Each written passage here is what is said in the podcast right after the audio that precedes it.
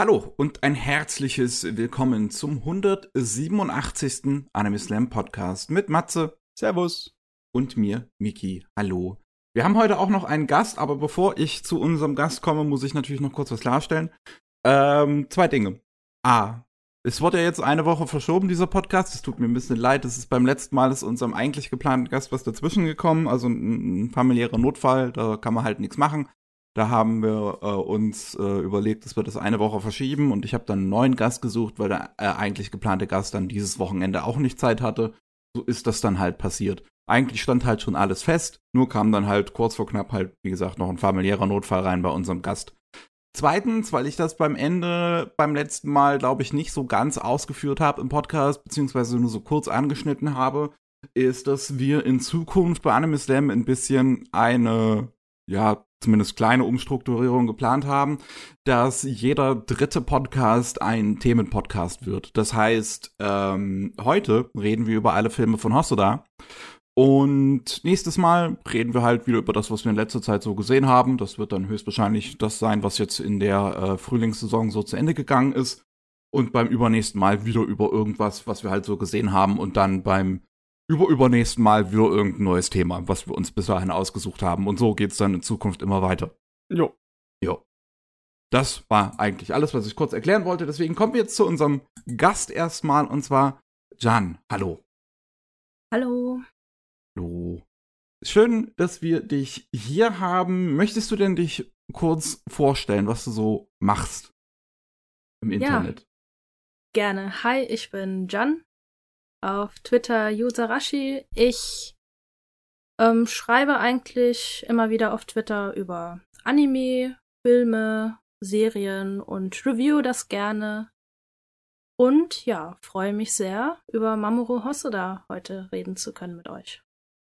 Immer gut, wenn man einen Gast dabei hat. Ich habe schon Angst gehabt, dass wir es zu zweit machen müssen, aber die Leute haben ja schon genug von unserer Meinung gehört. Die kennen das ja zur Genüge, ne? ja, ja. Ich meine, ja, man muss ab und zu mal wiederholen, ne, damit die Leute wissen, dass ich der, der, der Fuzzi für den Trash, für Science Fiction und Fantasy bin. Und äh, bei Mickey ist dann halt bei, bei Jugenddramas so richtig anfängt, das Herz zu schlagen, ne? ja. Ja. Wie sieht's bei dir aus, John? Was sind, was sind so deine Lieblingsanime? Muss jetzt nicht unbedingt spe spezifische Titel sein, sondern einfach Genre oder Richtungen oder sonst was. Wo geht bei dir das Herz auf? Ähm, ich würde sagen, bei, bei beiden Sachen, ich mag sowohl sehr gerne Science Fiction und auch ähm, bisschen dystopischere Geschichten, als auch diese Jugenddramen, also alles, wo einfach das Herz ein bisschen schmilzt oder wo man gerne mal auch eine Träne vergießt, das ist eigentlich was für mich. Heyo. Heyo. Ich hab's Dann bist bisschen, du hier genau richtig. ich hab's ein bisschen schwer mit Melodrama. Also, die meisten Sachen davon, da kann ich einfach nicht. Das ist mir zu anstrengend. Ich habe vielleicht ein paar Ausnahmen, so wie Honey und Clover. Honey und Clover ist so gut, dass es mir egal, dass es ein schweres Melodrama ist. Aber normalerweise ja. Ich bin so froh, dass bei, bei Hosoda, auch wenn es dramatisch wird, äh, nicht so sehr in die Vollen gegriffen wird. Es ist kein Makoto Shinkai, wo ich dann so mein Herz so, es bricht. Das kann ich ja richtig ab. ja, gibt's was, was du nicht so, so abkannst bei Anime? Oder ist so ziemlich alles für dich willkommen? Ähm, also, wo wir schon dabei sind, äh, wenn es zu melodramatisch wird, also, dass es, finde ich, unrealistisch wird, dann steige ich doch schon ein bisschen ab. Also es gibt schon manche dramatische Anime, da die kann ich dann einfach nicht mehr gucken. Besser gesagt, die habe ich zu Ende geguckt und mich durchgezwungen. Das ist halt nicht so meins. Und sehr viel Fanservice kann ich auch nicht so ab. Der Fanservice, ja. Ich glaube, das ist äh, Staatsfeind Nummer eins bei vielen Geschmäckern. Ne? Zu übertriebener oder äh, geschmackloser Fanservice ist eigentlich immer out. Bei den meisten Gästen war das immer so. Das ist auch ja. normal wahrscheinlich. Ne? Ich meine, wir sollten Die meisten Leute, die wir hier halt einla einladen, haben Geschmack. Ja, es ist schrecklich, weißt du das? Wir sollten uns mal einen richtigen Schweinekerl einreihen. So ein richtiges Arschloch brauchen wir auch mal im Podcast. Oh Gott. Da kann man einfach äh, gucken unter Redo of Healer, erstmal suchen, wer hat das mit 10 von 10 bewertet und die Okay, Person dann stimmt, einladen. ja. So ein Arschloch möchte ich dann doch nicht im Podcast. Also es, gibt, es gibt Grenzen. Man muss es nicht gleich übertreiben. es gibt Grenzen. Oh Mann. Nee, äh, aber hast du vielleicht ein Beispiel für Sachen, die dann so äh, melodramatisch sind, dass es unrealistisch wird? Ich meine, äh, Mickey zum Beispiel mag einige Sachen sehr gerne von äh, der Visual Key Autorin von, äh, wie heißt sie nochmal? Uno? Nein, nein. Warum ist mein Meinst Hirn du- gerade kaputt? ähm, Von Key Visual Works. ja, ja, du, du, du meinst hier Jun Maeda, das ist ein Jun Typ. Maeda, okay. Ja. Und Jun Maeda, die, äh, schreibt auch eine Menge Sachen, die dann in äh, richtig heftigen Tränenerguss enden, ne? Und äh, Schmerz. Sehr viel Schmerz. Ja, Clannad, Angel Beats, Little Busters, Charlotte. Ähm, also ich mochte Kleinert sehr gern und Angel Beats. Man muss auch sagen, da war ich auch noch jünger. Das ist ja auch so ein Altersding, glaube ich. Man kann auch rauswachsen Mö- aus Ja, ja. sehr viel Melodrama. Also das ist jetzt ein Hot Take, aber ich kann mit äh, Your Lie in April nichts anfangen. Okay, das Oh. tut wirklich ein bisschen weh. Ja, und das, das, es liegt bei mir einfach daran, dass die Kinder Dialoge führen, wo kein Kind eigentlich so reden würde überhaupt. Und da die Suspension of Disbelief ist einfach, ich weiß, also ich kann da einfach nicht so mitgehen dann. Oh, das ist Das- aber interessant, ja. Ähm, weil das ist oft eine Sache, die ich sehr genieße. Ich bin zum Beispiel ein großer Fan von dem äh, Baseball-Autor. Ne? Oh Gott, mein, warum habe ich heute so einen Kopf? Mir fällt's nicht ein, wie er heißt.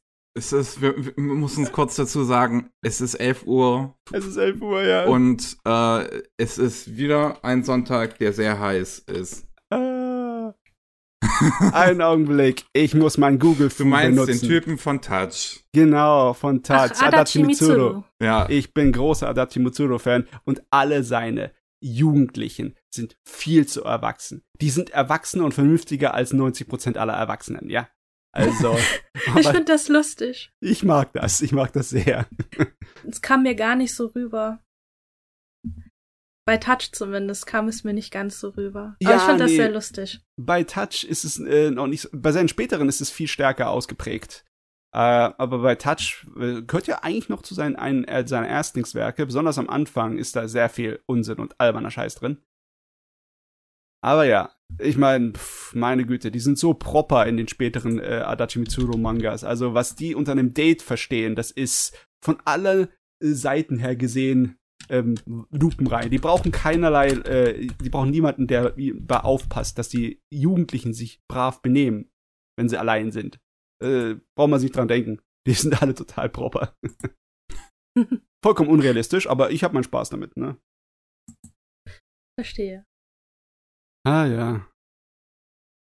Okay, jetzt jetzt kommt's jetzt kommt's zu Hosoda und das ist irgendwie eine komische Angelegenheit, weil wenn ich mal zuerst mal eins zwei Worte dazu verl äh, verlieren könnte, Hosoda, also wenn ich irgendjemanden, der keine Ahnung hat von Anime, ein oder zwei Anime zeigen sollte, eine kurze OVA, ein Film oder eine kurze Serie, um ihm so ja am meisten Anime pro Minute einzuflößen, würde ich nicht Hosoda nehmen, ne? Das ist irgendwie, ist Hosoda für mich ein klassischer Filmemacher, der einfach so in Animation gestolpert ist, weil er dort seine Werkzeuge gefunden hat, um seine Geschichten zu erzählen. Auch wenn, wenn, wenn du ihm anguckst, seine Werdegang ist ja so richtig klassisch. Der ist ja aufgewachsen in der Anime-Industrie, ne, als Schlüsselbildzeichner. Der hat ja schon ja. früh angefangen, Ende der 80er, Anfang der 90er, ne? Ich, Aber ja, für mich wirkt er nicht unbedingt wie, wie Anime. Ich meine, würdest du nicht eher Leuten was zeigen, um ihnen Anime nahezubringen, was noch nicht so typisch Anime ist? Ja, klar, aber. so, so, so langsam anfangen. Ja, aber ich möchte auch ehrlich sein, weißt du? Ich will nicht nur halt die Einstiegsdroge Leuten vermitteln. Und Okay. als Einstiegsdroge würde ich auch nicht unbedingt sagen, dass äh, Hosoda ideal ist, weil ähm, er hat halt schon einen gewissen Anspruch, ne? Nicht jedermann ist für anspruchsvolle Filme empfänglich.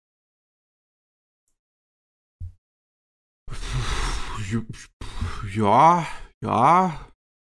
Ja, okay, so Sachen Ich- wie, die, wie Summer Wars ist, ist einfach oder so. Das, das, das, da ist der Anspruch mit so viel Action verbunden. Ich glaube, das, das dürfte gehen, ne? Ich würde halt, also generell würde ich vielleicht sagen, dass es so irgendwo zwischen Mainstream und Anspruch so in der Mitte liegt. Mhm. So, dass es beides so ein bisschen verbindet. Dass das, das, das, das wir werden ja die, die Filme gleich noch besprechen, dass halt einige davon schon ein bisschen teilweise auch sonderbar sein können, wie Mirai, den ich sehr unterschätzt finde. Mhm. Ähm, und ja, dann halt mit sowas wie, wie Belle oder, oder Der Junge und das Biest, das sind dann schon sehr Mainstream gerichtete Filme. Oder Oberflächlich halt schon. Digimon.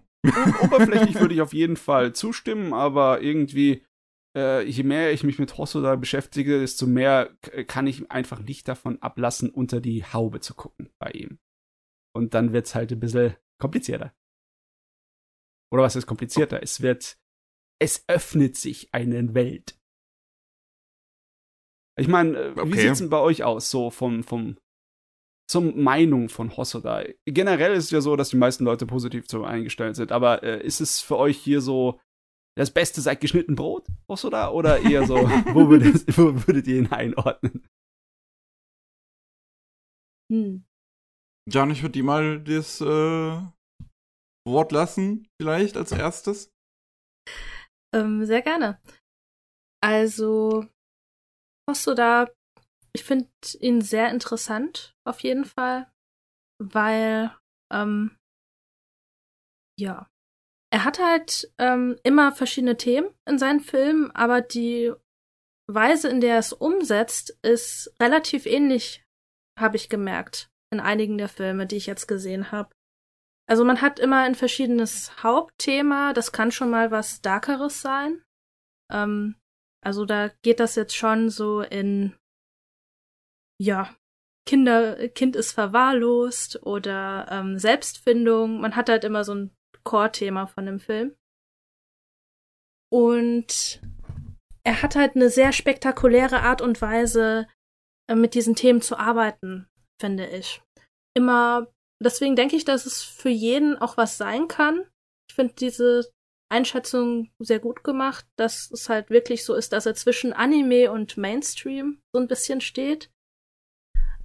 Weil es ist halt auch sehr unterhaltsam, die Filme zu gucken. Es ist jetzt nicht so, dass man zwei Stunden äh, Dramafilm sieht, äh, sondern du hast halt immer Action und Comedy auch mal dabei. Also ich habe jetzt Mirai und Ami und Yuki nicht gesehen, aber bei den anderen Filmen auf jeden Fall gibt es halt immer so alles Mögliche reingestreut. Deswegen finde ich ihn sehr angenehm. Also seine Filme sind super angenehm zu gucken. Selbst wenn das Thema einen vielleicht nicht so sehr interessiert. Er ist halt einer der großen Kinofilmregisseure in der japanischen Animation im Moment. Er Ja. und Shinkai, ne, führen generell den Pack an. Und Ja, das ist definitiv. ähm, also allein vom filmischen, vom handwerklichen finde ich, dass Hosoda das eher verdient hat als Shinkai. Obwohl ich, ich, obwohl ich äh, größerer Fan als von Shinkai bin, als ich oft äh, gern zugebe.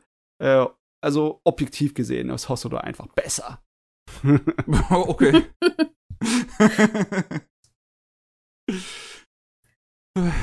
ja, ähm, ich würde mal sagen, wir fangen einfach mal an mit den Filmen.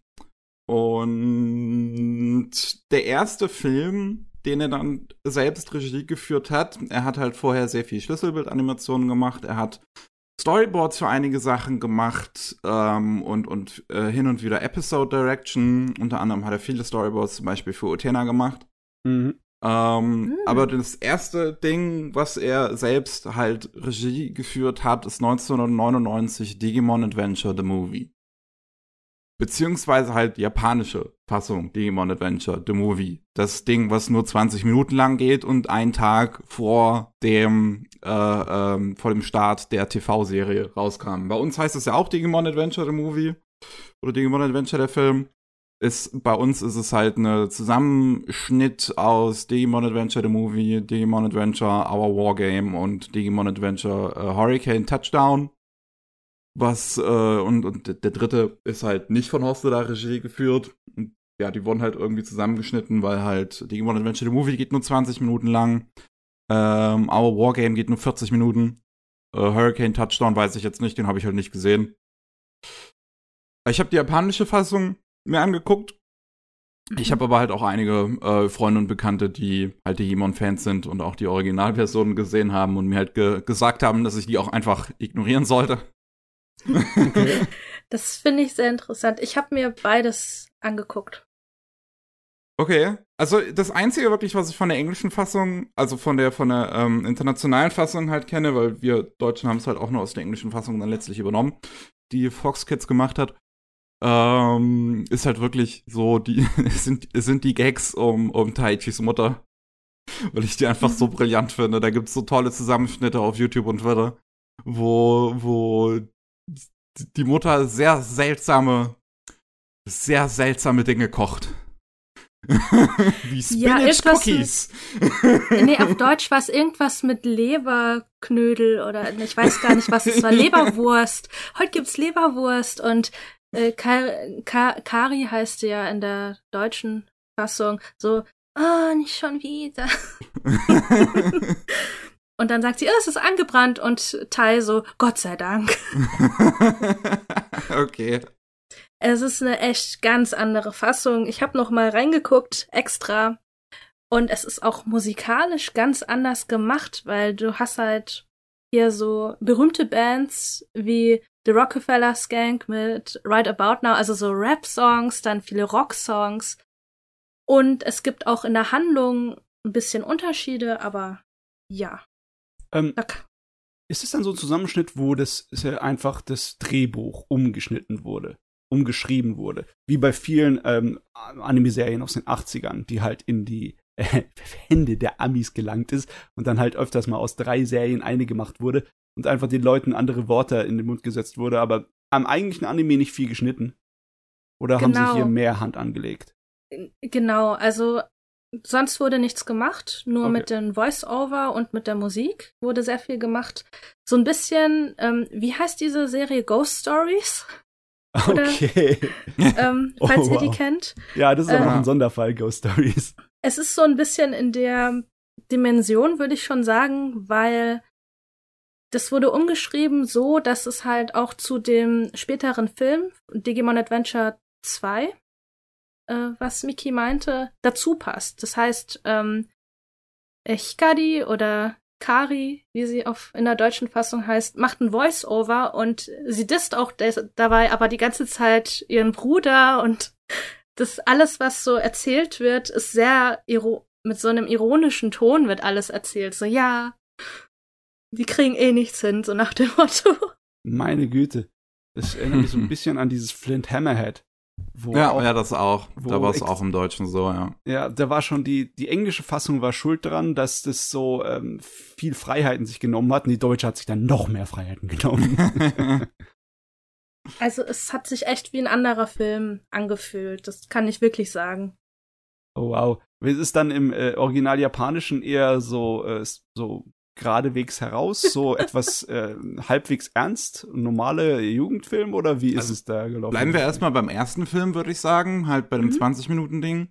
Ähm, bei dem, das, also wie gesagt, der kam einen Tag ähm, vor dem äh, Fernsehstart der Digimon Adventure Serie in Japan raus und ist dementsprechend auch gemacht als Einstieg in das Franchise, falls man halt noch nie was davon gesehen hat. Und ich habe auch noch nie Digimon Adventure halt irgendwie gesehen. Also mhm. diese beiden Filme, jetzt Digimon Adventure the Movie und Our Wargame, das ist das erste Mal, dass ich da überhaupt irgendwie was zu gesehen habe.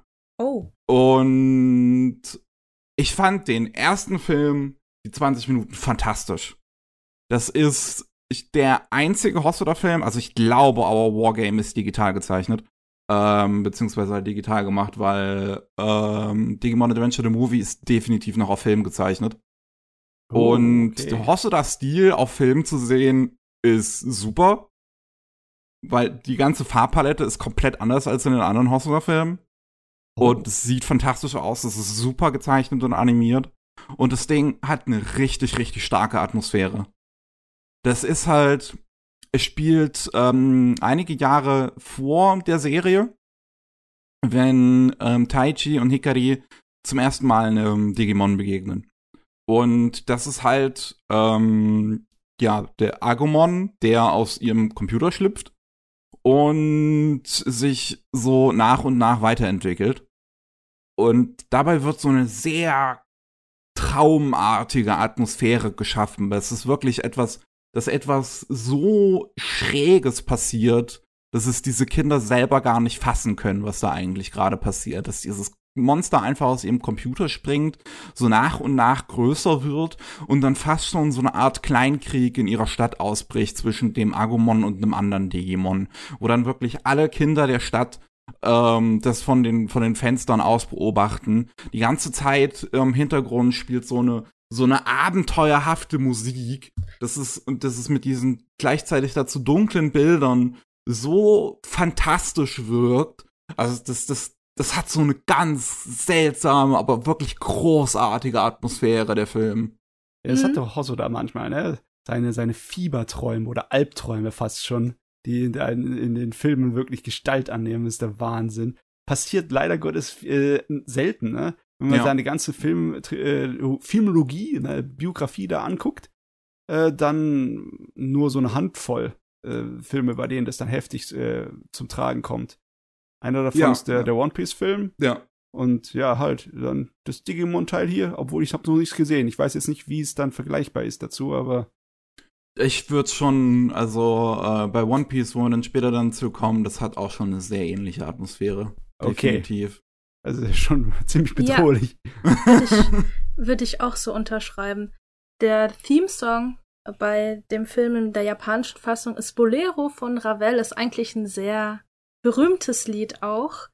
Das fand ich auch sehr interessant, weil ich kannte ja erst nur die deutsche Fassung und dann gucke ich und die deutsche Fassung ist halt diese, weiß nicht, Kids on Crack mäßig drauf. Also alle, alle sind on Crack und alle machen dumme Witze. Und es ist auch ein sehr schräger Humor. Und dann gucke ich diese japanische Fassung und es ist, ich weiß nicht, es ist wirklich dieses Zauberhafte auch. Und ähm, alle Elektrogeräte spielen verrückt. Und ja. wenn man dann die, ich habe auch die Serie geguckt und das wird halt alles auch nochmal aufgegriffen, weil die Kinder sind auch noch in so einem Alter, dass sie sich nicht mehr so erinnern später, war das ein Traum oder war das Realität? Und das ist halt sehr gut gemacht, einfach in diesem Film, dieses Traum- oder Realität-Ding. Ähm, das wird sehr gut so getrennt. Oh je, ja. da hat er ja schon damals äh, einige von seinen Handkniffen direkt schon gewusst, wie er umsetzt. Weil das oh, das definitiv. Ja. Und das wenn man, wenn man sich dann noch, wenn man sich dann halt noch Our Wargame anschaut, ähm, also ich habe Our Wargame an dem gleichen Tag geschaut, frühs noch, an dem ich dann später ähm, zum zweiten Mal ins Kino gegangen bin für Bell. Und das ist das ist schon witzig, wenn man wenn man diese ganzen Parallelen dann sieht. Weil also Our Wargame, würde ich sagen, ist dann wirklich so, so dieses, dieses Fundament eigentlich, auf dem Hosse bis heute fast immer noch aufbaut. Da, da wird dann der ganze Grundbaustein von, von Hosse im Prinzip gelegt. Das spielt dann nach der ersten Serie.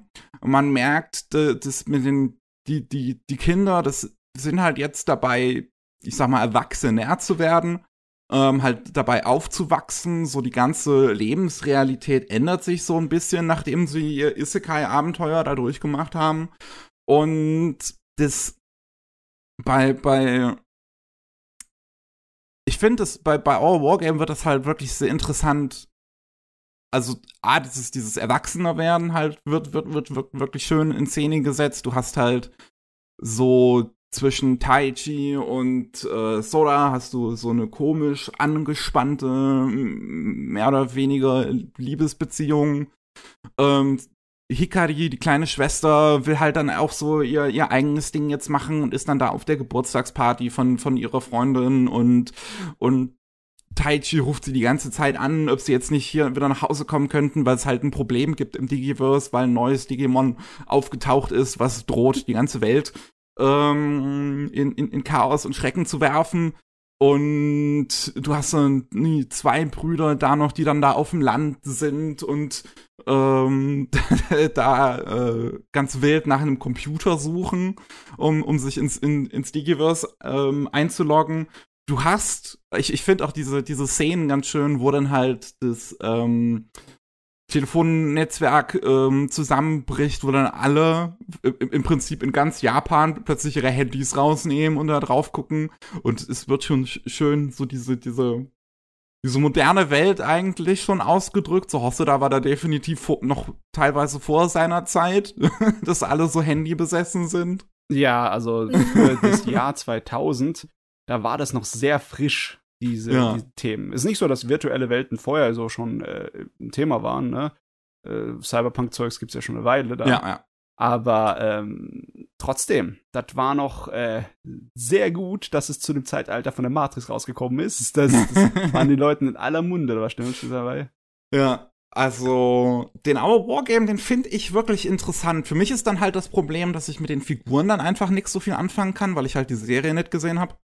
Dementsprechend kann ich den halt auch, ich sag mal, nicht wirklich bewerten so richtig. Mhm. Ähm, weil, weil es halt ne, schon darauf aufbaut, dass man halt die Serie vorher gesehen hat. Aber da sind viele interessante Dinge drin und das ist schon krass für einen Kinderfilm einfach im Jahre 2000, dass, dass Dorse da dann daherkommt und, und, und sagt, dass eine, dass Japan von einer Atomrakete ähm, eventuell getroffen wird. ja, es ist, es geht ja auch um Krieg. Aber das ist ja auch das Interessante, weil da werden diese Themen, ähm, da wird das wieder aufgebaut, finde ich. Dieser, vor allem dieses Internet-Space, wo dann diese weißen Wände sind quasi und man mhm. da da durchfliegt. Das ist ja etwas, was durch sehr viele Hosoda-Filme dann später auch durchgeht. Und das mit den Raketen ist auch nicht das letzte Mal. Ja ähm, dass dieses Thema vorkommt, dass eine Rakete auf die Protagonisten fliegen könnte. Ich meine, allgemein auch da die Art und Weise, wie dann halt äh, digitale Welten in, in Hosteler-Filmen dargestellt werden, das wird halt hier auch in Our Wargame schon im Prinzip so aufgebaut und so macht es dann in allen Filmen danach auch immer wieder auf Sabell. Dass du halt die äh, Figuren mit ihrem ähm, roten Rand drumherum hast und diesen etwas entsättigten Farben äh, wie es dann halt in Summer Wars ist. In ähm, Das Mädchen, was durch die Zeit sprang, gibt es eine Szene, die so aussieht. In Mirai gibt es eine Szene, die so aussieht. Ich überlege gerade, gibt es noch irgendwo eine Szene? Oh. Ich wette, das Junge und das Biest hatte, glaube ich, auch so eine. Ich bin mir jetzt aber gerade nicht sicher. Auf jeden Fall, es ist ein Ding. er hat seine Vorstellungen und er bleibt ihnen treu. Ne? Ich finde, ja. ich, ich, ich finde, man sollte ihm ein kleines bisschen Respekt zollen dafür, dass er äh, Kinder nicht als dumm verkauft. Ne? Also äh, der traut Kindern was zu, weil es eindeutig an was für ein Publikum diese Serie gerichtet war, nicht an das Ältere unbedingt. Ja. Ja. Mhm.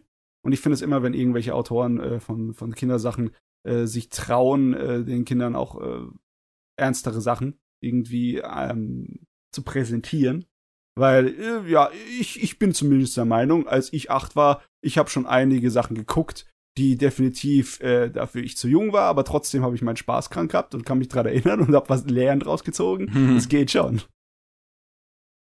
Was mir da, also wirklich für, also in einem japanischen Film, wo das ja den Japanern nochmal was ganz, noch ja. was ganz anderes auslöst, da so eine Atomrakete einzubauen. Das ist schon, äh, so ein Kinderfilm, ist schon, ist schon auch eine interessante Angelegenheit. Und halt dann letzten Endes auch, wie sie es im Prinzip das Problem besiegen, ist dann auch was, was man in Hosoda-Filmen später wiederfinden wird. Also, dass halt im Prinzip so die gesamte Menschheit so zusammenkommt, um sich dann gegen das eine Böse zu stellen übers Internet. Ja, dass das Internet quasi etwas Verbindendes ist ja. und ähm, auch eine sehr positive Seite hat, wenn man zu, wirklich zusammenrückt. Das ist halt was, was echt oft vorkommt bei ihm. Ach, Hosoda ist doch sowieso ein Optimist. ich meine, generell in seinen meisten Filmen, da ist das Positive überwiegt. Egal wie, ja. wie dramatisch oder wie anstrengend es für die Charaktere ist und wie viel sie durchmachen müssen. Am Endeffekt überwiegt immer das Positivere.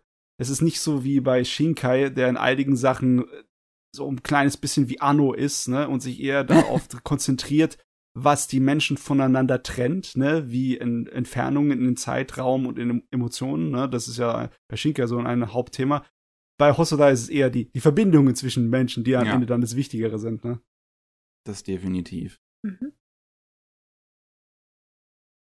Ja, ich finde, da sind auch noch ein paar interessante Kniffe drin in Our Wargames, so wie das dargestellt wird, dieses, dieses ähm, Erwachsener werden und wie das auch mit diese, diese Atomrakete ist teilweise auch so eine, so eine, so eine Verbildlichung äh, davon. So alleine diese Szene, wo sie dann ähm, im Prinzip nur noch eine Minute haben, um die Rakete wenigstens irgendwie umzulenken, ähm, wird dann halt dadurch dargestellt, dass du zum einen halt diesen Kampf hast, in, im, im Digiverse, wo sie halt versuchen, dieses neue Digimon aufzuhalten. Und da halt die Figuren sagen, ich glaube, Taichi sagt dann, oh Gott, wir haben nur noch eine Minute. Du hast währenddessen die Mutter, die irgendwas an der Mikrowelle zubereitet und die sagt, oh, ist ja nur noch eine Minute.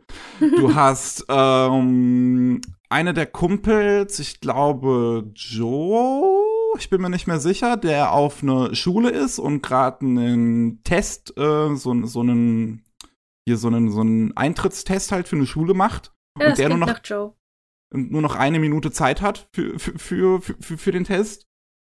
Ähm, das ist, ich finde, es ist eine, auch eine interessante Verbildlichung. Vor allem, was sehr, sehr, sehr viel vorkommt in dem Film, sind Flugzeuge. Beziehungsweise die Flugzeugspur und dieses Geräusch von Flugzeugen. Mhm. Das, da wird immer wieder drauf geschnitten. Und das ist ich denke mal, hier auch gemeint als so eine Verbildlichung zwischen der Entfernung, die diese Figuren irgendwie haben, dass sie, dass sie auf dem Weg sind, sozusagen so, so sich auseinanderzuleben und halt, ne, wie so ein, als, als ob sie voneinander wegfliegen. Oh ja, ich meine, Hosodas Filme sind alle sehr symbolgeladen. ich meine, der kümmert ja. sich in Scheißdreck um äh, Realität, Physik oder Zeitraumgefüge, Hauptsache, es ist symbolisch für den Inhalt meiner Story äh, äh, hilfreich und dann mache ich's. Der Rest ist mir egal. Also super fand ich das damals, als ich das geguckt habe. Ich habe das ja als Kind geguckt. Das ist noch mal was anderes, wie wenn man es jetzt als Erwachsener guckt. Mhm. Dass es einfach so viele Punkte gab in dem Film, mit denen man sich identifizieren kann. Jetzt eigentlich, wenn man das so diese Dinge, die die Charaktere machen, aufbricht und sagt, ja, man muss für Tests lernen, man muss auf einen Geburtstag, man muss sich anfreunden, man muss das und das machen. Das sind ja alles Dinge, die man in der Kindheit ja auch machen muss. Und deswegen konnte man sich da auch sehr viel damit identifizieren. Ich zumindest. Mit eigentlich fast jedem Charakter gab es da Punkte. Und ich weiß, dass mich damals der Film unheimlich gehypt hat als ich den geguckt habe. Das war auch einer meiner Lieblingsfilme. Ich habe den immer wieder geguckt. Und dieses Darke mit der Atomrakete, natürlich ging das ein bisschen an mir vorbei. Ich bin ja nicht in Japan aufgewachsen. Aber ich frage mich, wie das für japanische Kinder war. Ob die da schon Kontext überhaupt hatten. Ich meine, sie das geguckt haben. Ich meine, die Kinder zu der Zeit haben definitiv nichts von der Atombombe erlebt. Ne? Also ich schätze mal, das auch Äh, das Konzept mag ja. vielleicht näher dran sein, aber das ist auch für die so etwas äh, wie eine, eine fantastische Bedrohung, ne? Mm, ja, gut. Ist, ja. ja. In der Hinsicht funktioniert es ja schon, weil ähm, Hosoda bedient sich, ja, bedient sich ja andauernd des Fantastischen beziehungsweise des äh, Übernatürlichen als Werkzeug, um, um simplere, alltägliche Sachen so darzustellen, ne? Beziehungsweise zu, ja, ein bisschen zu unter die Lupe zu nehmen und ein bisschen zu hervorzuheben. Ich meine, der Symbol, der ist fast so symbolverrannt wie Ikuhara. Nicht ganz. Also Ikuhara ist schon äh, noch schlimmer, unser Regisseur von Utena mhm. und so, ne? Ah. Der ist, der übertreibt's teilweise maßlos. Äh, aber äh, ich würde schon sagen, dass Hosoda äh, so gut wie alles in seinen Sachen als Werkzeug benutzt. Ja. Deswegen, ich meine, wie ich es vorhin gesagt habe, Hosoda hat ja auch einige Storyboards für Utena gemacht. Also ja. Yeah. er wird schon, weiß ich nicht, also vielleicht auch, vielleicht ist er auch gut befreundet mit Ikuhara, kann ich mir auch vorstellen. Vielleicht haben halt sie auch die zwei Richtigen da deswegen. Gefunden, ne? ja. Ah ja, auf jeden Fall Digimon. Jetzt, jetzt, jetzt, äh, ähm, finde ich das eigentlich ziemlich mies von mir, dass ich die nicht geguckt habe. Das wäre nicht besonders viel Zeit, die hätte ich eigentlich aufwenden können, aber ich habe sie irgendwie voll vergessen. Gerade den ersten, also gerade den, den, den 1999er würde ich dir echt mal empfehlen, aber auch den Wargame, um halt ähm, so, so den Ursprung vom Hosoda im Prinzip zu sehen. Ja, jetzt, da ich weiß, dass es im Endeffekt die internationale Fassung und die original japanische äh, so fast schon unterschiedliche Sachen sind, muss ich ja beides gucken. naja, nicht unbedingt. Also ich, ich würde empfehlen, die japanische zuerst zu gucken. Und äh, weil ich glaube, sonst könnte die internationale Fassung wirklich ein falsches Bild vermitteln. ja, ich weiß, wie das ist. Ne? Es macht manchmal Spaß, eher dann das ruhigere, simplere zuerst zu gucken und dann das abgedrehte danach. Weil umgekehrt, äh, das Japanische kann manchmal ein bisschen enttäuschen, wenn es einfach nur eine normale Geschichte ist und nicht so völliger Unsinn. Also es ist wie eine Fanfiction, ja. die man im Nachhinein liest. Die internationale. Meine Güte. Gut, gehen wir mal weiter. Ähm, Hosoda hat dann, also die erste, der nächste richtige Film ist dann der One Piece Film. Dazwischen gab es so ein paar äh, kürzere Sachen. Er hat Openings Regie geführt, zum Beispiel für Samurai, Samurai Champloo, yeah. für Spiral, ähm, er hat an so einem Digimon Adventure 3D-Kurzfilm mitgearbeitet und auch einem 3D-Kurzfilm für ähm, GGG no Kitaro.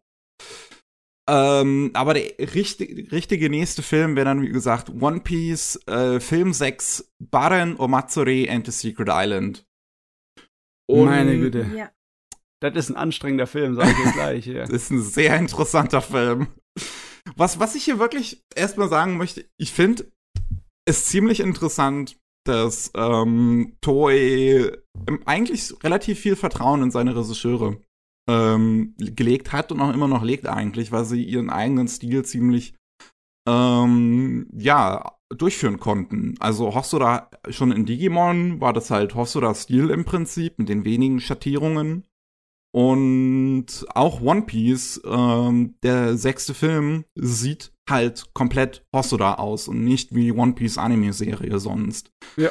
Und das, ich, ich meine, zu, zu dem Zeitpunkt werden sie dann auch schon einigermaßen Vertrauen halt in ihn gehabt haben, weil er halt schon, wie gesagt, viel gestoryboardet und gezeichnet und animiert hat und sowas. Ähm, aber das ist eigentlich was bis heute, also wir haben schon viel Negatives gerade in unserem News-Podcast über Troje gesagt, von, von wegen Überstunden, sexuelle yeah. Belästigung und was weiß ich, was da noch vorkommt. Ähm, aber die haben vertrauen eigentlich in ihre Regisseure und lassen denen relativ freie Hand, was man auch heutzutage noch sieht an sowas wie Kyoso Giga, an sowas wie, wie ist es nochmal, Kudo, dieses 3D-Anime-Ding mit den Aliens. Mhm. Ähm, und ja, dementsprechend haben sie, haben sie dann wahrscheinlich halt Hosso da gefragt, so willst du einen One Piece-Film machen? Er hat gesagt ja, und dann kam dabei ein ziemlicher, ziemlich krasser Fiebertraum raus. ja. Definitiv der schrägste One Piece-Film. Ich habe auch noch nie was von One Piece gesehen, muss ich dazu sagen. Was? Ja, ich, ich stehe halt nicht so auf, auf, auf Mainstream schon, das, das ist nicht meine Welt. So. Und ähm, ich hab halt, also den einzigen Kontakt, den ich zuvor mit One Piece gemacht habe, ist One Piece Pirate Warriors 3, was halt die One Piece Story in sehr kurzer Fassung von Anfang an versucht zu erzählen, bis so die Hälfte der Serie aktuell. Ähm, und dementsprechend, zumindest die Figuren kannte ich halt so ein bisschen. Ich finde, man braucht jetzt eigentlich auch ehrlich gesagt One Piece nicht unbedingt gesehen zu haben, um jetzt den Film zu sehen tatsächlich. Mhm. Halt höchstens so einen groben Überblick darum, wer diese Figuren sind vielleicht. Ähm, und was die halt so machen, sind halt Piraten, die ziehen so rum, die suchen nach dem One Piece und dann kriegen sie halt einen, einen, einen Brief geschickt, ähm, hier in dem Film, wo es halt heißt, hier, wer krasse, äh, wer, wer beweisen will, dass sie die krassesten Kameraden sind, der soll hier zu dieser Insel kommen, da gibt's ein großes Fest. Und dann stellt sich heraus, dass es kein großes Fest gibt, sondern eher eine Art Spiel. The Ordeals of Hell, wie es im Englischen genannt wird. Ich weiß jetzt nicht, wie es in der deutschen Fassung heißt. Ja, ich glaube, es ist schon angelehnt an äh, so die griechische Mythologie, ne? Dass äh, zum Beispiel einige Leute so Aufgaben erfüllen mussten, wie der Herkules. Ja. Und das sind dann halt eher so ähm, wie die, die Zirkel der Hölle. Weil das ist ja äh, schon eine Art von Tortur, die, äh, das ist ja so ein, so ein psychologisches Spiel, um die auseinanderzutreiben, die Kameraden, ne? Oh ja. Ja. das ist, ist, also der Film ist wirklich super interessant. Allein so, so die Optik, halt dieses, dieses Franchise, ich kenne ja schon einige Clips und sowas, und dieses Franchise dann in einer komplett anderen Optik zu sehen, ist sehr interessant. Ähm, und halt wirklich, wie das immer, immer düsterer eigentlich wird, dieser Film. Das fängt noch sehr verspielt an mit diesem, mit dieser ersten Herausforderung, wo sie dann diesen riesen Fisch da fangen sollen. Ähm, und und äh, Luffy ist tatsächlich versucht mit diesem diesem kleinen Ding, was sie da bekommen, was was was so dieses dieses kaputtbare einfach kaputtbare Papier hat, diesen Riesenfisch zu fangen. Das ist das ist noch lustig. Und dann geht's ja wirklich darum, dass dieser Baron Omatsuri halt wirklich versucht, diese Leute auf die Probe zu stellen und und und vor allem sich halt immer mehr ja ähm, Streitereien innerhalb dieser Gruppe sich offenbaren. Also Und der- ja, Sorry. nee, sag du. Also ich finde, der Film hat so ein bisschen Aufbau wie ein Horrorfilm. Ja. Weil Total. ähm, ich, also am ehesten äh, hätte ich den jetzt, na gut, was den Inhalt betrifft, kennt ihr Little Shop of Horrors? Äh, ich glaube. Ich hab's ja. nicht gesehen, aber ich kenne es ja. Also, also so ein bisschen damit hätte ich es verglichen, was halt den Inhalt betrifft, nicht jetzt die Dynamik. Und es ist wirklich dieses Horrorfilmmäßige und dann verschwand einer und dann der nächste. Ja. Und, ähm, und wenn man die Dynamik von den Charakteren aus der Serie auch kennt, dann weiß man ja auch, wer eh schon von Anfang an eigentlich miteinander vielleicht Probleme hatte oder wer nicht. Und deswegen ist es nochmal für einen Fan interessanter zu sehen, wie das langsam auseinanderbricht. Es ist auf jeden Fall ziemlich untypisch und es ist der Hammer, Mickey, dass du dich als deine, deine erste große Portion One Piece an den Film gewendet hast. Das ist Mhm. nicht repräsentativ für den Rest der Serie. Gar nicht. Nee. Das kann ich mir schon durchaus vorstellen, ja. aber, aber es ist guter repräsentativer äh, Film äh, für einige Qualitäten von Hosoda. Äh, ehrlich gesagt äh, finde ich es fast schon schade, dass er diese albtraumhaften Sachen viel seltener später anwendet in seinen Ja. Filmen. Finde ich Aber auch wirklich schade, weil ganz ja. ehrlich, also ich habe zwar noch nie One Piece, ich habe damit zwar nix am Hut, aber den Film hier, den fand ich spitze. Also gerade das Finale ist echt gut. Ich, ich muss sagen, bis dahin finde ich ihn relativ anstrengend zu gucken. Äh, zwar gut, aber ähm, nicht unbedingt die Sorte von Film, die mich äh, an den Sitz fesselt. Also, dass äh, ich muss mich ein bisschen zwingen, weiter zu gucken, immer in der ersten Hälfte. Aber die zweite Hälfte ist Mhm. dann der Wa- der Wahnsinn. Ja, also ich verstehe das schon. Die erste Hälfte ist halt noch so ziemlich, ja, so abenteuermäßig. Es wird halt so langsam aufgebaut, was dann halt in der zweiten Hälfte so bevorsteht. Ich würde sagen, der Film trennt sich so richtig dann mit dieser ähm, Kochszene auf der großen heißen Platte. Mhm. Ähm, das, das trennt so die beiden Hälften. Und danach wird's halt wirklich so dieses Ding, wo es ziemlich ernsthaft um Tod, um Trauer, um Kameradschaft geht. So ein bisschen Existenzialismus ist auch mit drin. Ähm, wenn dann, wenn dann diese, diese ähm, Kameraden von Umatsuri halt plötzlich auch anfangen, ihr eigenes Leben in Frage zu stellen. So, so, also gerade diese Szene, wo ich glaube, Sanji oder nee, Zorro, Zorro müsste es gewesen sein, gegen diesen DJ kämpft und ihn eigentlich Stichwunden zufügen müsste oder Schwertwunden zufügen müsste, aber der halt keinerlei Wunden hat. Und dann diese DJ zu Matsuri hingeht und halt wirklich so ist.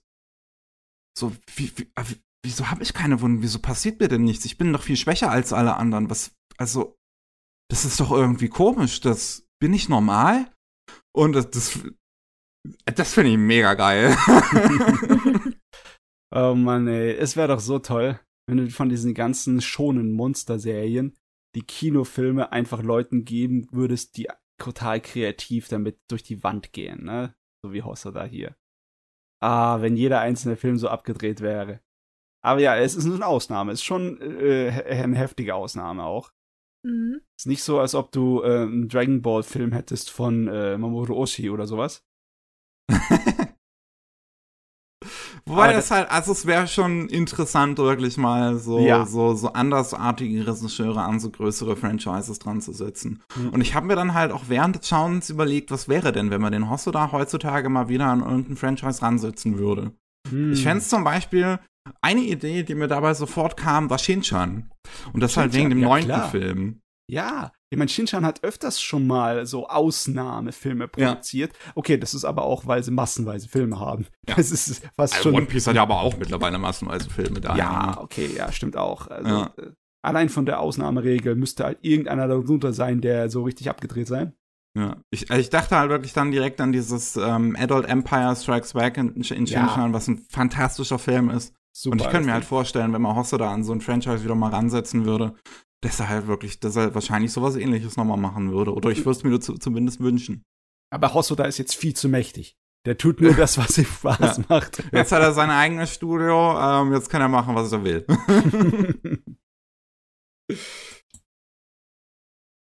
Aber ja, also ich weiß ja gar nicht so, so, so, so groß noch, was ich zu dem, zu, zu dem One Piece-Film tatsächlich sagen soll. Ich finde, es ist.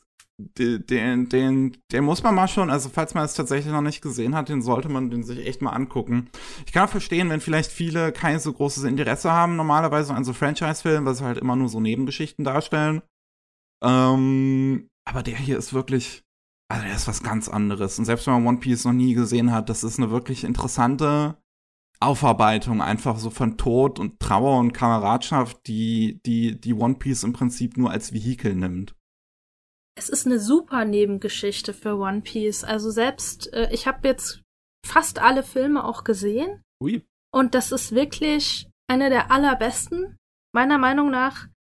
Und besonders, ähm, wenn man die Charaktere schon gut kennt, ist es super interessant, da nochmal diese Konfliktsachen zu sehen, weil das sieht man nicht oft in der Hauptserie, dass die Straw Hat Crew sich wirklich miteinander kloppt. Und ähm, diese dunkleren Themen gibt es natürlich schon öfter der, im One Piece Franchise.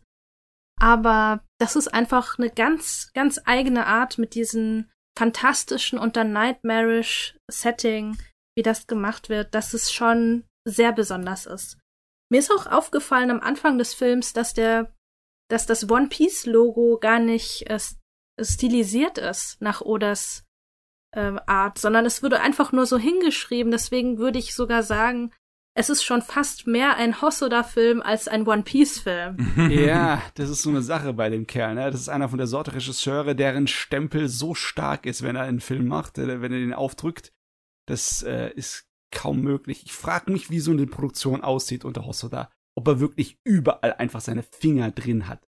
So wie ein, ähm, wie ein Kubrick oder so, ne? Dass er alles Hm, kontrollieren ja. muss. Also visuell sah das auf jeden Fall auch so aus. Ich meine, man Mhm. hat sehr viele Dinge, die sehr Hosoda-mäßig aussehen. Zum Beispiel sehr heftige Close-ups in die Gesichter. Oft sehr so shaky, wonky Visuals auch öfter. Immer wenn es sehr nah ist. Was das auch so seltsam macht. Also er weiß schon, wie er Leuten ein Gefühl gibt, dass irgendwas nicht stimmt. Ja. Auch die Nutzung von 3D in dem Film ist, ähm, würde ich sagen, schon ziemlich Hosoda. Der war ja immer 3D ziemlich angetan eigentlich. Und ähm, ich finde diese, diese Szene, wo man aus Namis Perspektive sieht, wie sie da gerade durch den Wald gehen, ist recht interessant für die Zeit so. Das ist 2005, wo der Film dann rauskam. Und der, das, das CGI in dem Film ist halt relativ stilisiert.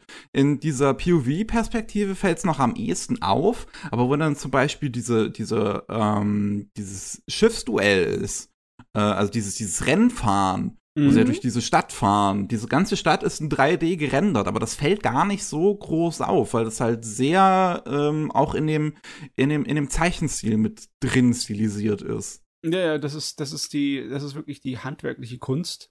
Weil wenn du etwas hast, das schnell vorbei rennt, ne, sogar noch ein kleines bisschen äh, Motion Blur dabei hat, dann kannst du da unglaublich viel mit verdecken. Da kannst du das in den Computer machen, da kannst du Details weglassen. Das funktioniert. Das ist einfach nur das ist einfach nur gut gemacht. Und gut gemacht ja. hält. Hält ewig. Der Film ist von 2005. Ne? Das sieht man ihm nicht an, auf nee. jeden Fall. Gut, jetzt kommen wir zum ersten quasi Hosoda Original, quasi, ja, ja. weil ähm, das Mädchen, was durch die Zeit sprang, ist ein Franchise in Japan, ein Roman, der, ich glaube, mittlerweile auch relativ alt ist schon, ne? Ja, irgendwie äh, 60er Jahre. Ja, und halt oh. einige Adaptionen in Japan auch schon bekommen hat, Realfilm zum Beispiel und, und, und andere Iterationen darauf. Ähm, und, und Hosoda hat sich halt dieses Buch genommen und sozusagen seine eigene Version davon geschrieben oder, oder eine, eine, modern, modernisierte Fassung im Prinzip gemacht, ja. die in unserer Zeit beziehungsweise in 2006 halt spielt, wo der Film dann rausgekommen ist. Gemacht bei Madhouse, wo er dann sein eigenes Team so ein bisschen zusammengestellt hat. Und das ist jetzt der erste Film, den ich halt zum zweiten Mal gesehen habe von ihm. Ähm, also in der chronologischen Reihenfolge, in der wir das hier gerade angehen. Und mir, ich, mir ist schon, mir, mir, ich, ich fand es interessant, dass, dass, dass mein Geschmack, ich glaube, sich ein bisschen geändert hat, weil es gibt später auch noch einen Film, über den wir reden werden, der mir mehr gefallen hat als beim ersten Mal. Und der hier hat mir tatsächlich ein bisschen weniger gefallen als beim ersten Mal. Okay, okay. Es geht um äh, Makoto, eine ja, relativ normales Highschool-Mädchen. Ähm, so ein bisschen, bisschen tollpatschig, ein bisschen aktiv, aber auch, die hat zwei sehr gute Freunde, mit denen sie immer Baseball spielen, Gei Chiaki und Kosuke. Und ähm, dann kommt es, dass sie die Fähigkeit erwirbt, durch die Zeit literally zu springen indem sie halt springt. Und dadurch ein paar, ja, Minuten, Stunden, Tage teilweise in der Zeit zurückgehen kann und gerne sich halt jetzt Sachen zu ihrem Vorteil auslebt. Ja. Und dabei wir aber gleichzeitig beobachten können, wie eines Vorteil des anderen Nachteil ist. Ah, der Film, ne? Der war teilweise dann mitverantwortlich für den Boom, den wir bis heute noch haben, von einer Menge Jugendfilmen im Kino, Anime-Kinofilme, die so halt Jugenddrama mit ein bisschen was Fantastischen teilweise auch sind. Der und Shinkai, die zwei sind schuld an dem Ganzen.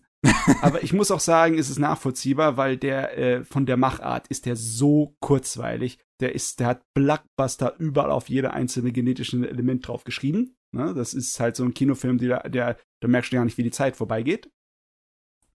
Und ich finde auch, er ist, äh, wie soll ich das sagen? Er hat sich ziemlich weit vom Originalroman entfernt. Ich habe den Roman mal gelesen in einer vereinfachten Fassung für äh, junge Leute. Äh, ja, schlicht und einfach, dass die Kanji und die Grammatik da drin ein bisschen vereinfacht wurde, weil damals konnte ich noch nicht so gut Japanisch. Und ich glaube, im Originalroman war es ein, ein, ein, ein Feuer in der Nachbarschaft, das den Ausdruck gegeben hat. Also deswegen ist sie in der Zeit zurückgegangen, um das zu verhindern. Hier ist es ja äh, komplett anders interpretiert. Auch die äh, Romanze war so nicht wirklich Vordergrund oder drin im Originalroman. Also man kann schon sagen, das basiert zwar darauf, aber das ganze Ding ist komplett allein aus Hosodas äh, ja, ja, Schultern. Nein, nicht hundertprozentig. Er ist auch von, auf den Schultern von äh, der Drehbuchautorin äh, die mit ihm zusammen so die, seine ersten drei großen Filme geschrieben hat. Der Satoko Okudera. Ne? Ja. Die zwei sind schuld dran. ich würde sogar sagen, es ist einer seiner düstersten Filme, was, was aber nicht so gehandelt wird, düster gehandelt wird, aber es fängt ja an mit einer Nahtoderfahrung eigentlich. Ja, ja.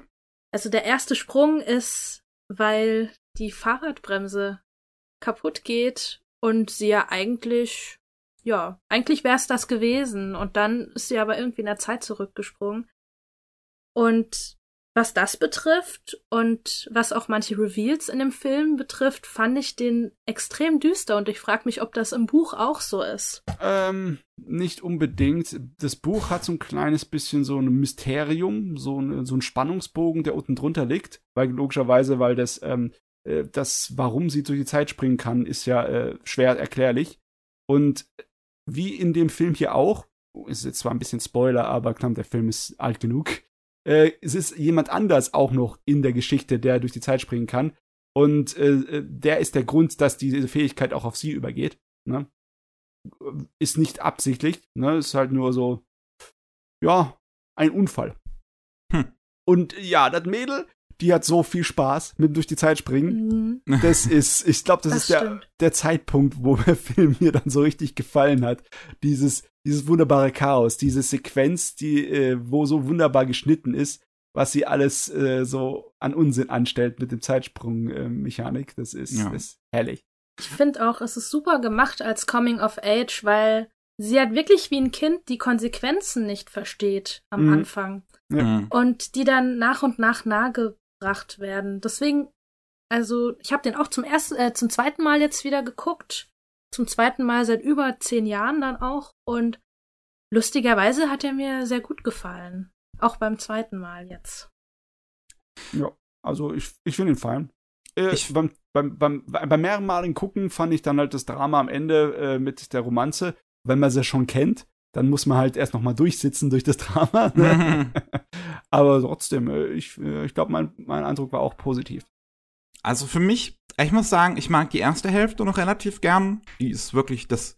Ich gerade die Beziehung zwischen Marco Torchiaki und Kurske finde ich super. Das ja. ist, das ist wie so ein ähm, Shinichiro Watanabe Trio. Mhm. Das sind ähm, so, so, du hast halt die zwei Typen, so einer davon ist halt so ein bisschen so, so der Draufgänger, einer ist der ruhige und du hast das Mädel dabei.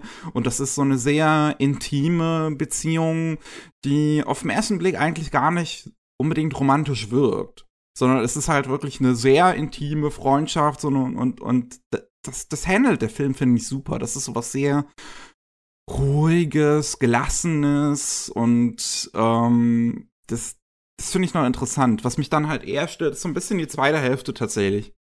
Ähm, auf der einen Seite finde ich es nicht unbedingt so einsehbar, warum sich Chiaki in Makoto verliebt. Weil es passiert halt einfach plötzlich. Jo. So, so, so ein bisschen. Das kommt halt im, im Film dann halt einmal auf, wo sie dann halt diese Versuch Situation immer wieder versucht zu verhindern. Und also, dass er ihre Liebe, dass er seine Liebe gesteht. Ähm, und dann verkuppelt sie ihn ja sogar mit ihrer besten Freundin. Und das wirkt sogar so, denn wo dieses, wenn es diese Szene gibt, wo, wo diese beste Freundin ähm, diesen, diesen ähm, hier äh, äh, äh, ähm, dieses Ding an den Kopf bekommt. Wieso komme ich gerade nicht darauf, wie das heißt? Ich weiß jetzt aber auch nicht, was du meinst. Zum Feuerlöschen. Ach so, ja. Ach so, der, ja. Ja, der Feuerlöscher. Nennt man das einfach nur Feuerlöscher? Bin ich gerade so doof? Ich glaube, ja. ja, ja, Feuerlöscher war's. Okay. Wo sie dann den Feuerlöscher an den Kopf bekommt und ähm, Chiaki ja dann auch in das, in das Krankenzimmer geht um, und halt die Ärztin auch zuerst so sagt, so, ey, hier sind keine Jungen erlaubt. Er bleibt dann aber halt einfach stehen und bleib, fragt halt auch so, so, so dieses, dieses Mädchen ganz ruhig so, ey, ist alles bei dir in Ordnung? Geht's dir gut? Und geht dann so auch auf sie zu. Und sie stört sich auch gar nicht daran, dass sie dann noch nur in, ähm, im BH da sitzt, beziehungsweise ihr Oberteil noch nicht zugeknüpft hat. Und, und das wirkt eigentlich schon relativ intim zwischen den beiden in dem Moment. Und deswegen wirkt Chiaki für mich so ein bisschen random, wie so seine Gefühle funktionieren in dem Film. Mhm. Ja, aber ich finde, das kann passt, ich. Ja, es passt zu den Themen in dem Film, weißt du, so Kontroll- und Kontrollverlust, ne? Über einige Sachen in deinem Leben hast du Kontrolle oder hättest du gern die Illusion von Kontrolle, ne? Besonders wenn du ein Jugendlicher bist. Und von anderer hast du gar keine Kontrolle. Deswegen, also, dass sie sich äh, verknallt in den Kerl, das ist eher so für mich ein äh, Teil von dem Kontrollverlust. Da hat sie mhm. keiner, hat sie nichts zu sagen da drin. Das macht ihr einfach ihr, ihr Bauchgefühl und da hat sie keinerlei Chancen. ja, aber die beiden haben ja, sind ja vorher auch schon abgehangen. also die beste Freundin und der Chiaki hatten ja vorher schon Szenen mhm. zusammen, mhm. wo sie sie ja noch extra zusammengebracht hat. So ein bisschen. Ja. Aber ja, das, das war schon komisch, zumal es nicht ganz zur Story passt, finde ich. Ähm, aber ich will da ja nicht spoilern. Aber es passt zu ihm nicht ganz, dass er sich dann in eine andere Person auch verliebt. Und das und dann auch noch mit der ausgehen möchte. Ja, also das, die Szene fand ich dann halt ein bisschen seltsam und ich mag tatsächlich diese Timestop-Szene dann auch nicht. Das ist mir viel zu viel Exposition, die es eigentlich nicht braucht. Ähm, man hat vorher schon, schon relativ viel davon im Prinzip ähm, durch, durchs Filmische einfach gezeigt bekommen. Ja. So wie diese Zeitreise funktioniert, ähm, dass wahrscheinlich diese Nuss das ausgelöst hat, dass äh, Chiaki unbedingt dieses Bild sehen möchte. Das ist alles vorher eigentlich schon visuell erklärt worden. Und daher brauche ich diese zehnminütige Szene nicht, wo mir das alles nochmal gesagt wird. Hm. Ja. Vielleicht, vielleicht bist du da einfach schon, dein Hirn schaltet da schneller. Für den jüngeren, dümmeren Zuschauer ist das vielleicht dann äh, ganz gut, wenn man das noch mal ein bisschen vorgekäut bekommt. Aber besonders interessant finde ich ja die Implikation von, was in der Zukunft passiert in der Szene. Ja. Das hat mich halt sehr schockiert. Und ich wüsste auch nicht, wie man das anders dramatisch machen sollte, weil ähm, auf dem Baseballfeld, wo sie einfach nur spielen, das zu erzählen, war ja jetzt auch nicht so das Wahre. ja, es ist die dramatische Konfrontation, ne? wo halt Sachen erklärt werden, die ist manchmal nicht zu vermeiden. Ja, oh, oder vielleicht liegt es auch daran, dass es im Originalroman ebenfalls so eine dramatische äh, Konfrontation gab, gab, wo erklärt wurde und erklärt wurde. Ich finde, hier nimmt mir einfach zu sehr das Tempo raus. Ja, dass er ausgerechnet da treu war, während er beim anderen alles sein eigenes Ding gemacht hat. Weiß nicht, wer daran schuld war, aber ja, okay. Ich, ich habe nicht so große Probleme damit. Also nichtsdestotrotz, ich finde den immer noch gut. Ich fand ihn halt ja. ein bisschen schwächer als beim ersten Mal gucken. Ich habe am Ende trotzdem noch geweint, weil das ist einfach ein sehr, sehr schönes Ende. das ist ein sehr gut gemachtes Finale. Ähm, und ja, aber weiß nicht, es, es hat es hat nicht noch mal das gleiche in mir ausgelöst, so so von den Emotionen her, die ich beim ersten Mal schauen definitiv hatte. Ja. Was, aber wie gesagt, das ist glaube ich auch einfach so ein bisschen manchmal verändert sich der Geschmack halt so. Das, ich meine, das erste Mal, dass ich den Film gesehen habe, ist jetzt wahrscheinlich auch schon wieder ein paar Jahre her. Ja, auf jeden Fall, man kann sagen, das ist auf jeden Fall die Bombe, die er gelandet hat, um seine Karriere als Filmemacher ja. dann richtig in Schwung zu bringen. Heute ist ja auch immer noch diese Pose von dem Poster ähm, von dem Film, ist ja das Cover, ähm, also beziehungsweise das Logo von Studio Chisu. Ja, das also springende von, Mädel. Von ja. seinem Studio. Ist auch so ziemlich äh, das erste Mal, wo er dann äh, bei den Synchronsprechern, bei den japanischen, eher so, äh, ja, entweder durch seine eigene Dialogregie oder durch die Wahl der Sprecher, so nicht die typische Anime-Sprachrolle so genommen hat für ja. die Charaktere, ne? Ja. Also es sind entweder Neueinsteiger oder Schauspieler, die er da genutzt hat und keine ja. Synchronsprecher. Hm. So, da haben wir die erste, das erste große Schema, das erste große Schemenbeispiel und das hat er dann weitergemacht. Ja. Als nächstes kommen wir zu, zu meinem Liebling. zu meinem persönlichen Favorit unter all den Hosoda-Filmen immer noch.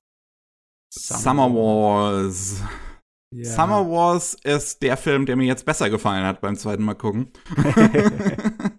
beim ersten Mal konnte ich nicht so viel mit dem anfangen. Also ich dachte mir schon, hm, der ist schön, der hat eigentlich eine schöne Atmosphäre, der ist irgendwie interessant, aber ist jetzt noch nicht so wirklich mit mir geklickt. Aber jetzt beim zweiten Mal hatte ich so viel Spaß mit dem. Ich habe so viel gelacht und gegrinst. weil das diese, diese Familie einfach so toll ist und alles, was da drin passiert in diesem Film. Äh, ich, ich, würde vielleicht sagen sogar, dass Summer Wars von all seinen Filmen am ehesten so den größten Unterhaltungspferd hat, den größten, äh, nächsten dran ist an so einem Actionfilm, ne? Er hat halt definitiv die meiste Action. Ja. Mhm. Und die meisten Charaktere, gute Güte. Das wahrscheinlich oh, auch, ja. ja. Ähm, Summer Wars kam dann 2009 raus, immer noch bei Madhouse und es geht um ja auch wieder unsere aktuelle Welt und um eine äh, Virtual Reality namens Oz. Und Oz ist so ein bisschen das Ding für alles. Ja. Das, das, war das, was man heute als Metaverse bezeichnen würde. Genau, genau, genau. Ähm, wo, wo Leute halt ihre Daten speichern und irgendwie ihre persönlichen Passwörter und Schlüssel und Zugänge zu irgendwelchen anderen Plattformen und sonst was und man chattet darüber und man guckt Videos darüber und was macht, was weiß ich, was macht man darüber. Ja, besonders Und- die als Einbindung vom ganzen Geschäftsleben ins Ost, so das Enge, das ist einer Ja. der wichtigen Punkte, ne? Dass Genau. ja wirklich jede Sau da im Ost auch ähm, seine Firmencodes drin hat und alles Wichtige. was, was nach wirklich keiner guten Idee klingt eigentlich. Aber hey, Ähm. guck mal, in der Wirklichkeit ist es nicht viel anders, ne? Ja. Ja. Uiuiui. Und es geht um einen Jungen namens Kenji, der von einem Mädel namens Natsuki gefragt wird, so, hey, willst du einen ähm, Sommerjob für mich machen? Er sagt ja, beziehungsweise ähm, das fragt die Natsuki ihn und seinen besten Kumpel und die beiden ähm, klären das dann untereinander mit Schere, Stein, Papier und er gewinnt. Oder ich weiß es nicht, hat er gewonnen oder hat er verloren, weswegen er dann mitgegangen Ahnung, ist? Das hat weiß ich er, jetzt hat gar er nicht mehr. gemogelt, weil äh, Natsuki ist die Madonna der Schule, der tippste Mädel, ne? Auf jeden Fall, er geht dann mit der Natsuki mit und es stellt sich heraus, dieser Sommerjob ist nicht unbedingt der normalste Sommerjob, den man sich so vorstellen würde. Und zwar soll er halt so tun, als sei er Natsukis ähm, Freund, weil Natsukis Familie zum großen, eine große Zusammenkunft zum 90. Geburtstag der Oma plant und ähm, sie ihrer Oma versprochen hat, ähm, ihren Freund ihr noch vorzustellen. Und ja, diese Familie ist sehr groß. Es sind sehr, sehr, sehr, sehr viele Leute in dieser Familie. Die alle auch nochmal ihre eigenen Familien halt haben, mit, mit Kindern, mit Ehemännern und Ehefrauen. Und alle schauen halt hoch zu dieser jetzt fast 90 Jahre alten Großmutter, die halt wirklich die Hosen im Haus anhat und im Prinzip über alles fast schon bestimmt, was diese Familie macht. Sie muss auch das, sie muss auch Kenji das Wort geben, dass er ähm, ja der Freund sein darf von Natsuki, Mhm. wenn er es denn wäre. ähm, und während großes Fam diesem großen Familientreffen passiert es aber, dass in einer Nacht alle in Oos eine Nachricht bekommen ähm, mit einer sehr langen ähm, Reihenfolge an Ziffern.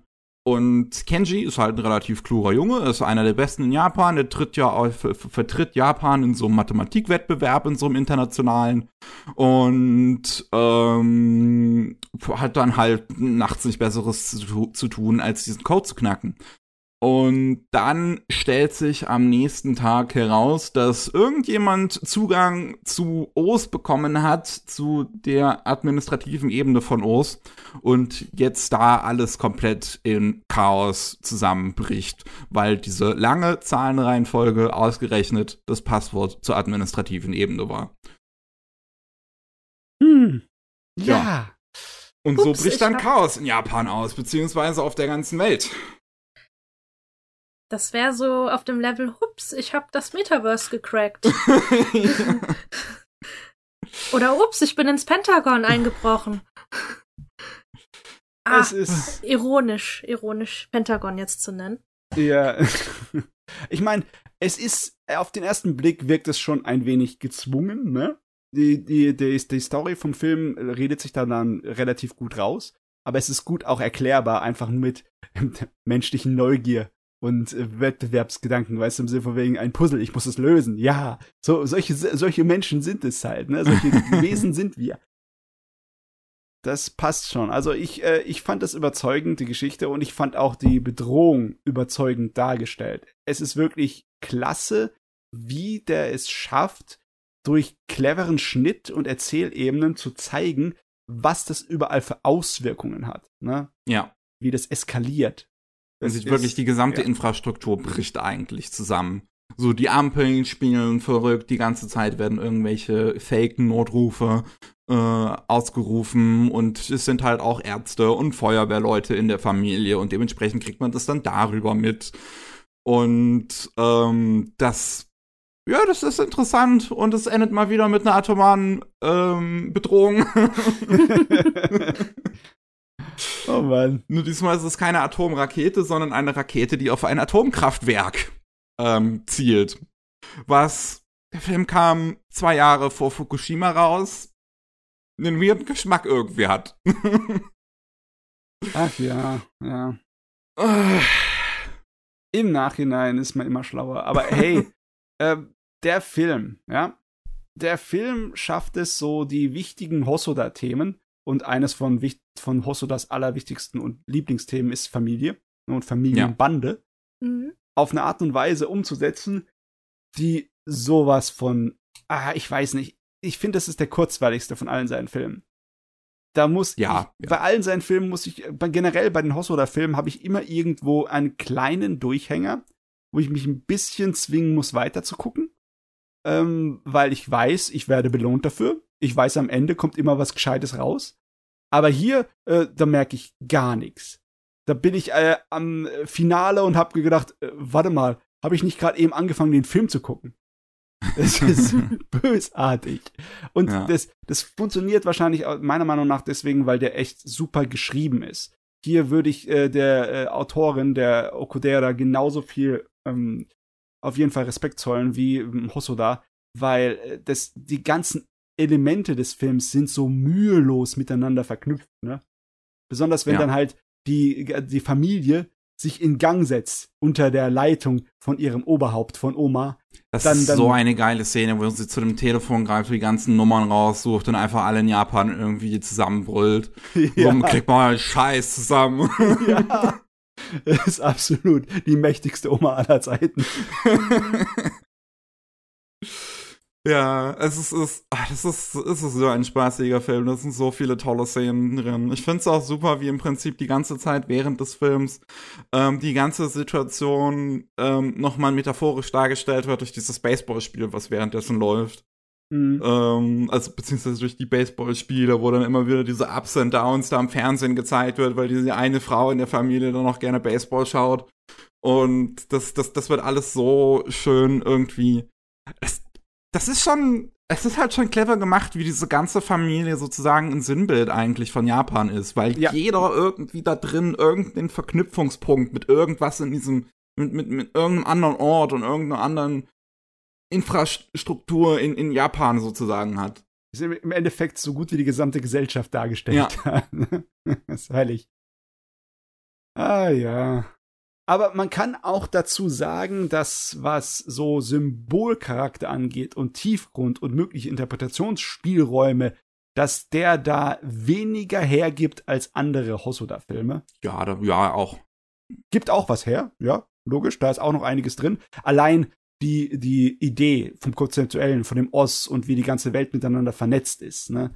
Und wie, ja, angreifbar das sein kann und äh, was für die Stärken sind unter äh, der Beziehungen von Menschen, worauf man sich da im Ernstfall berücksichtigen kann und alles. Das ist alles, das hat alles ungefähr eine Menge Zündstoff, da kann man viel drüber reden, aber im Großen und Ganzen finde ich, äh, das geht nicht so an die Nieren.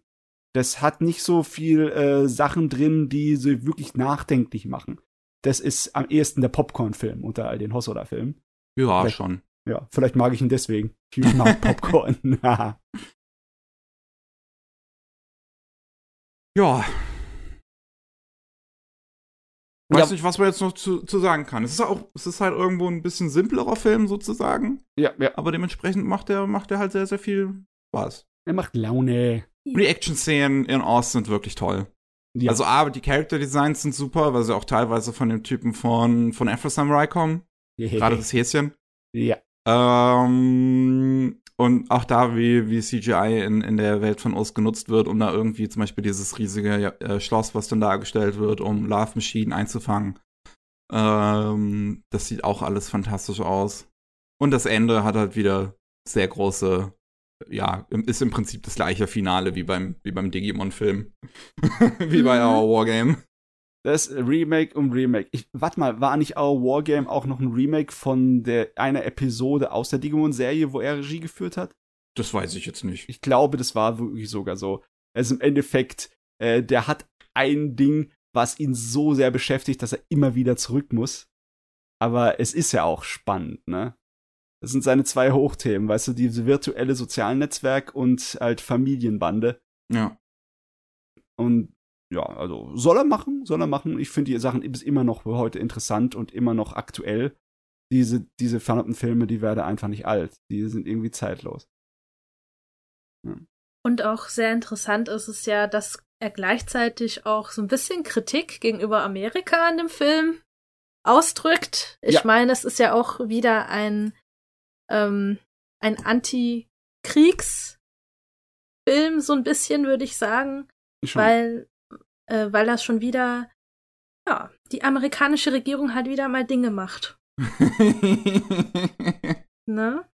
Ja. Das einzig groß Unrealistische ist das Ende vom Film, wo die amerikanische Regierung ihre Fehler zugibt. Ja, das war echt. vor allem auch noch auf CNN. Also das ist ja Blödsinn.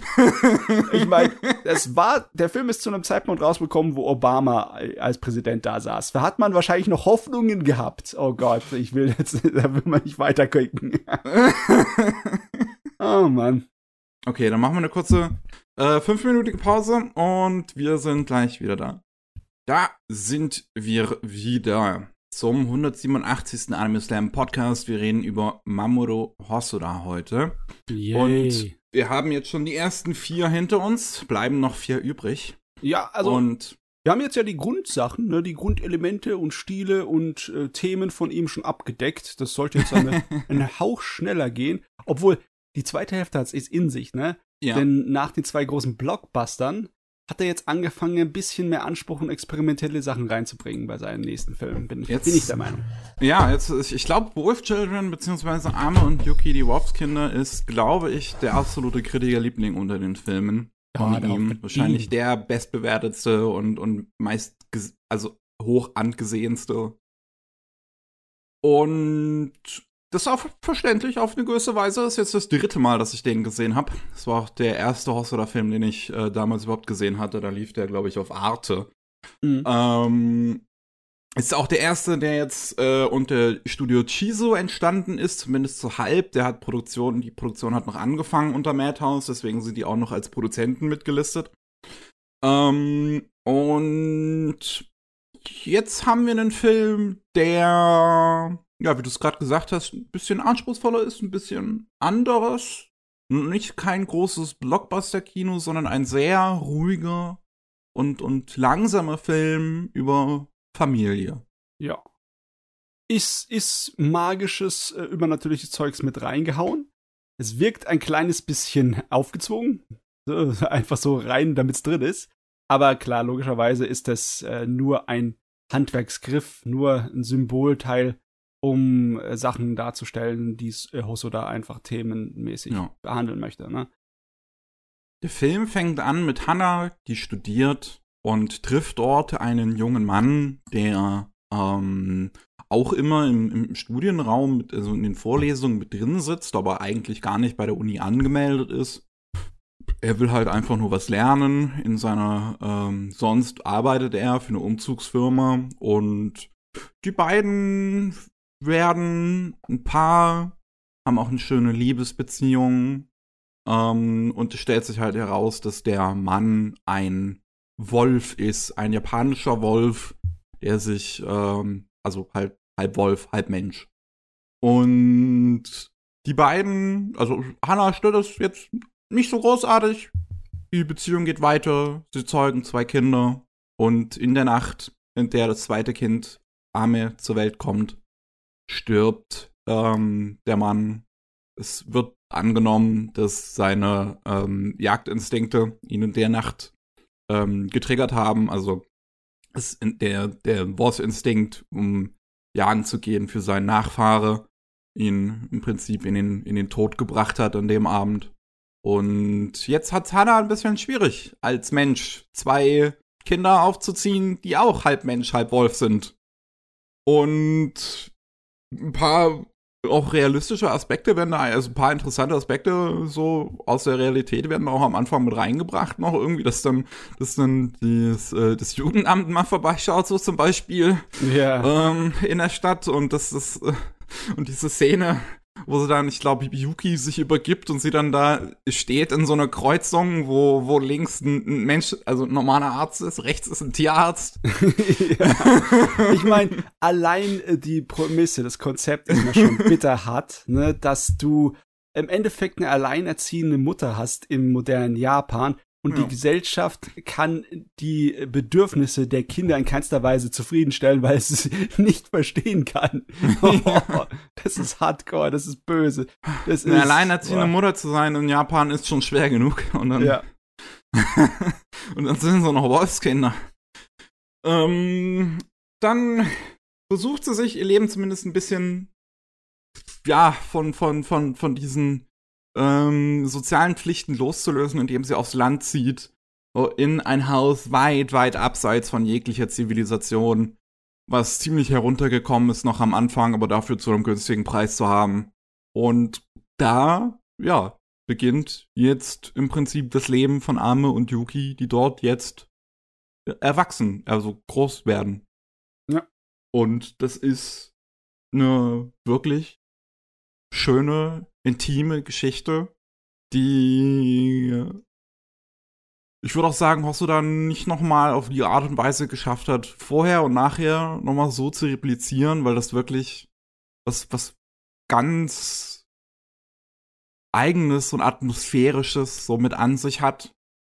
Ähm, Ist halt sehr mitreißend, ne? ja. Weil es, klar, die äh, Familienbeziehung ist natürlich schon etwas, was einen berührt, aber halt dann auch, dass diese Kinder sehr schnell erwachsen werden und wie sehr die Mutter, also das ist ja eine Heldenmutter, ne? Wie sehr die Mhm. kämpfen muss für ihre Kinder, was die alles auf sich nehmen muss und bereit ist, auf sich zu nehmen für die Kinder und dann trotzdem an einen Punkt zu gelangen, die viele Menschen halt immer gelangen, dass äh, du die Kinder irgendwann loslassen musst. Und hier, weil das halt nicht unbedingt Kinder sind, die in normaler Art und Weise aufwachsen mit ihren Wolfsgenen, dass es da schon ein bisschen schwieriger ist auch. Hm. Ja, ich meine, das Wolfsein der Kinder ist ja eigentlich dann im Endeffekt nur ein Symbolcharakter von wegen, dass sie äh, anders sind. Das ist also Kinder mit besonderen Bedürfnissen. Da kann man alles Mögliche rein interpretieren. Aber im Großen und Teil geht es darum, äh, um die Systeme, ne? Über System der Gesellschaft, ein System der Familie und wie die persönlich da reinpassen und wie die sie versuchen, sich irgendwie da zu entfalten, ob sie es können oder nicht, ne? Ja.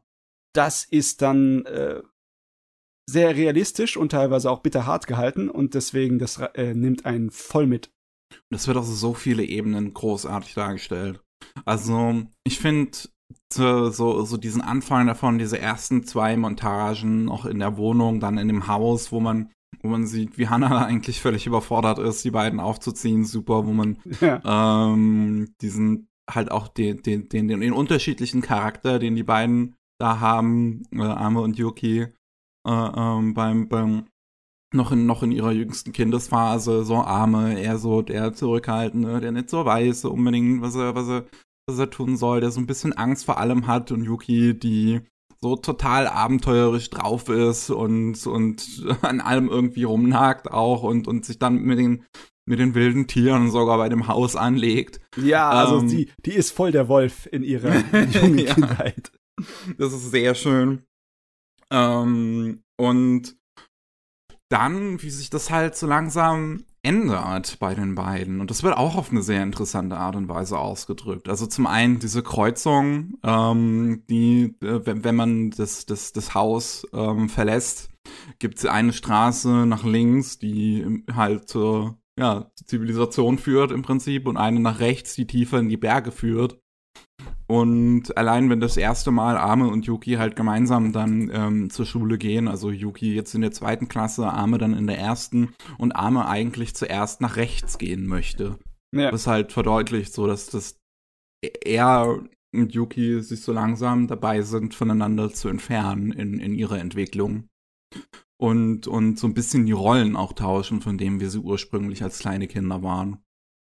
Und das eine der bekanntesten Szenen des Films ist dann wahrscheinlich das in der Schule, wenn dann die Kamera zwischen den Klassenräumen hin und her fährt. Ja. Alles in, in einem Schnitt, um dabei sehr simpel zu verdeutlichen, wie die beiden ähm, größer werden und ähm, was, was für eine unterschiedliche Entwicklung sie dabei halt durchmachen. So Yuki, die, die sich dann immer weiter reinsteigert in die Schule, die da Freunde findet und die dann auch den, den kleinen Bruder da beschützen muss vor, vor äh, Bullies, während Arme halt selber nicht so wirklich rein findet und dann er der Einzelgänger wird, bis er dann halt gar nicht mehr zur Schule geht.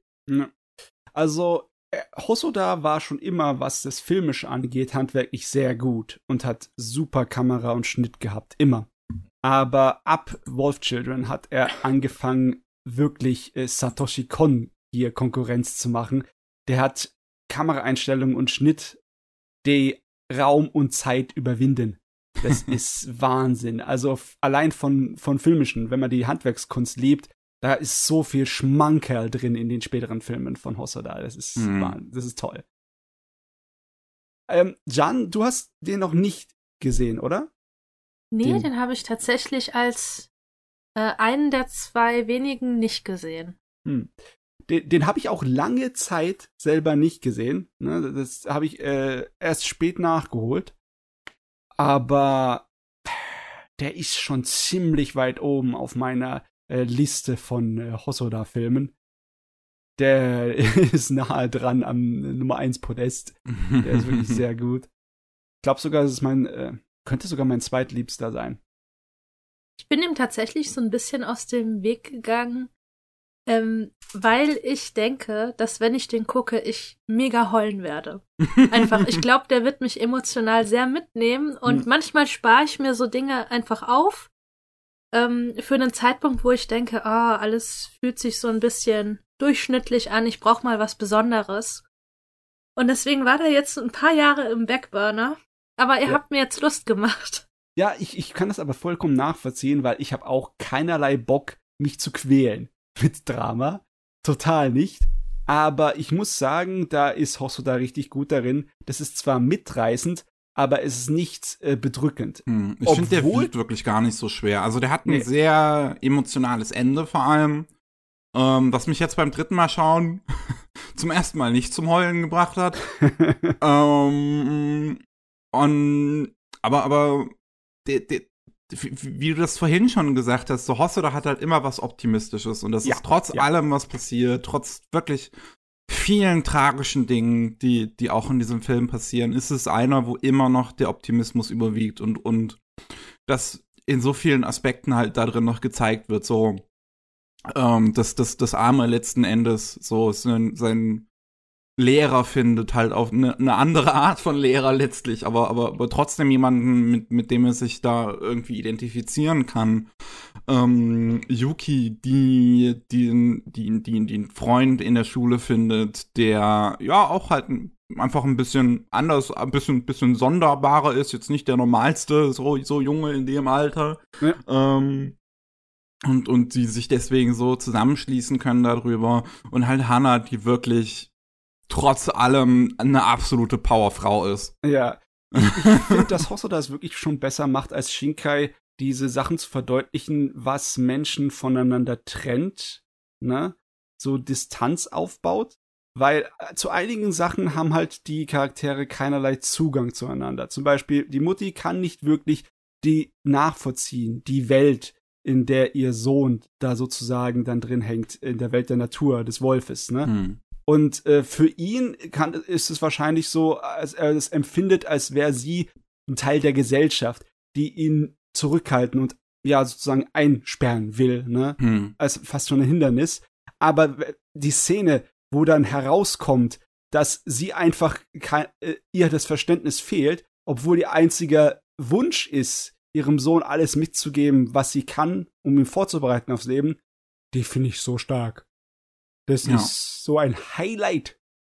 Ja, also guter Film, guter Film. Sehr viele schwere Themen, sehr viel harter Tobak, aber nie schwermütig. Ja. Ja. ja. Und absolut fantastische Musik. Ja. Das ist der erste von den Hosoda-Filmen, an denen ähm, Masakatsu Takagi gearbeitet hat. Der hatte noch äh, Der Junge und das Biest und Mirai den Soundtrack übernommen. Und der Soundtrack hier ist so gut. die, also allein halt diese Montagen, die in dem Film drin sind, die Musik, die dabei spielt, ist super, super schön. Und auch das Ending-Theme, finde ich, ähm, bleibt einem echt gut im Gedächtnis, weil das was sehr, ja, also, weiß, weiß nicht, es hat, es ist irgendwie eine sehr andere Art von Musik. Mir fällt kein wirklicher Vergleich dazu ein, unbedingt. Ah, ja, schon ein einzigartiges Ding. Ja. Schon klasse. Ist Ja. ein toller Film, also wirklich, absolut. Es ist, Ich meine, Hosoda hat eigentlich generell nur tolle Filme gemacht. Selbst die Filme, die ich weniger gut finde, die sind immer noch äh, 1A-Filme, ne? Ich meine, der nächste, über den wir dann reden, das äh, fällt genau in dieses Schema. Ja, okay. ja. Der Junge und das Biest. Den habe Ja. ich jetzt auch zum dritten Mal gesehen. Ähm, ich weiß noch, das erste Mal, als ich den gesehen habe, habe ich den äh, ne, äh, Blu-ray zum, zum Reviewen dafür bekommen damals. Hm.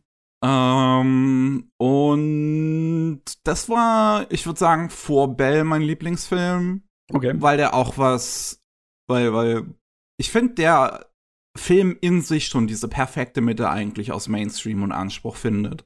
Weil er diese, diese, diese zwei Hälften auch hat in sich dieser Film. So, es fängt an als Abenteuerfilm. Du hast einen Jungen, ähm, dessen äh, Mutter ist gestorben und ähm, die Mutter hat einen neuen Freund, der ja mit mit mit dem er nichts anfangen will ähm, und auch bei den Onkeln und Tante will er nicht unterkommen und haut deswegen ab und trifft dabei zufällig auf Komatetsu, einen riesigen Wolf, der ähm, ein halt anthropomorphes Tierwesen ist, der aus so einer anderen, ja, Ebene der Welt im Prinzip kommt, dieser Ebene der Tierwesen.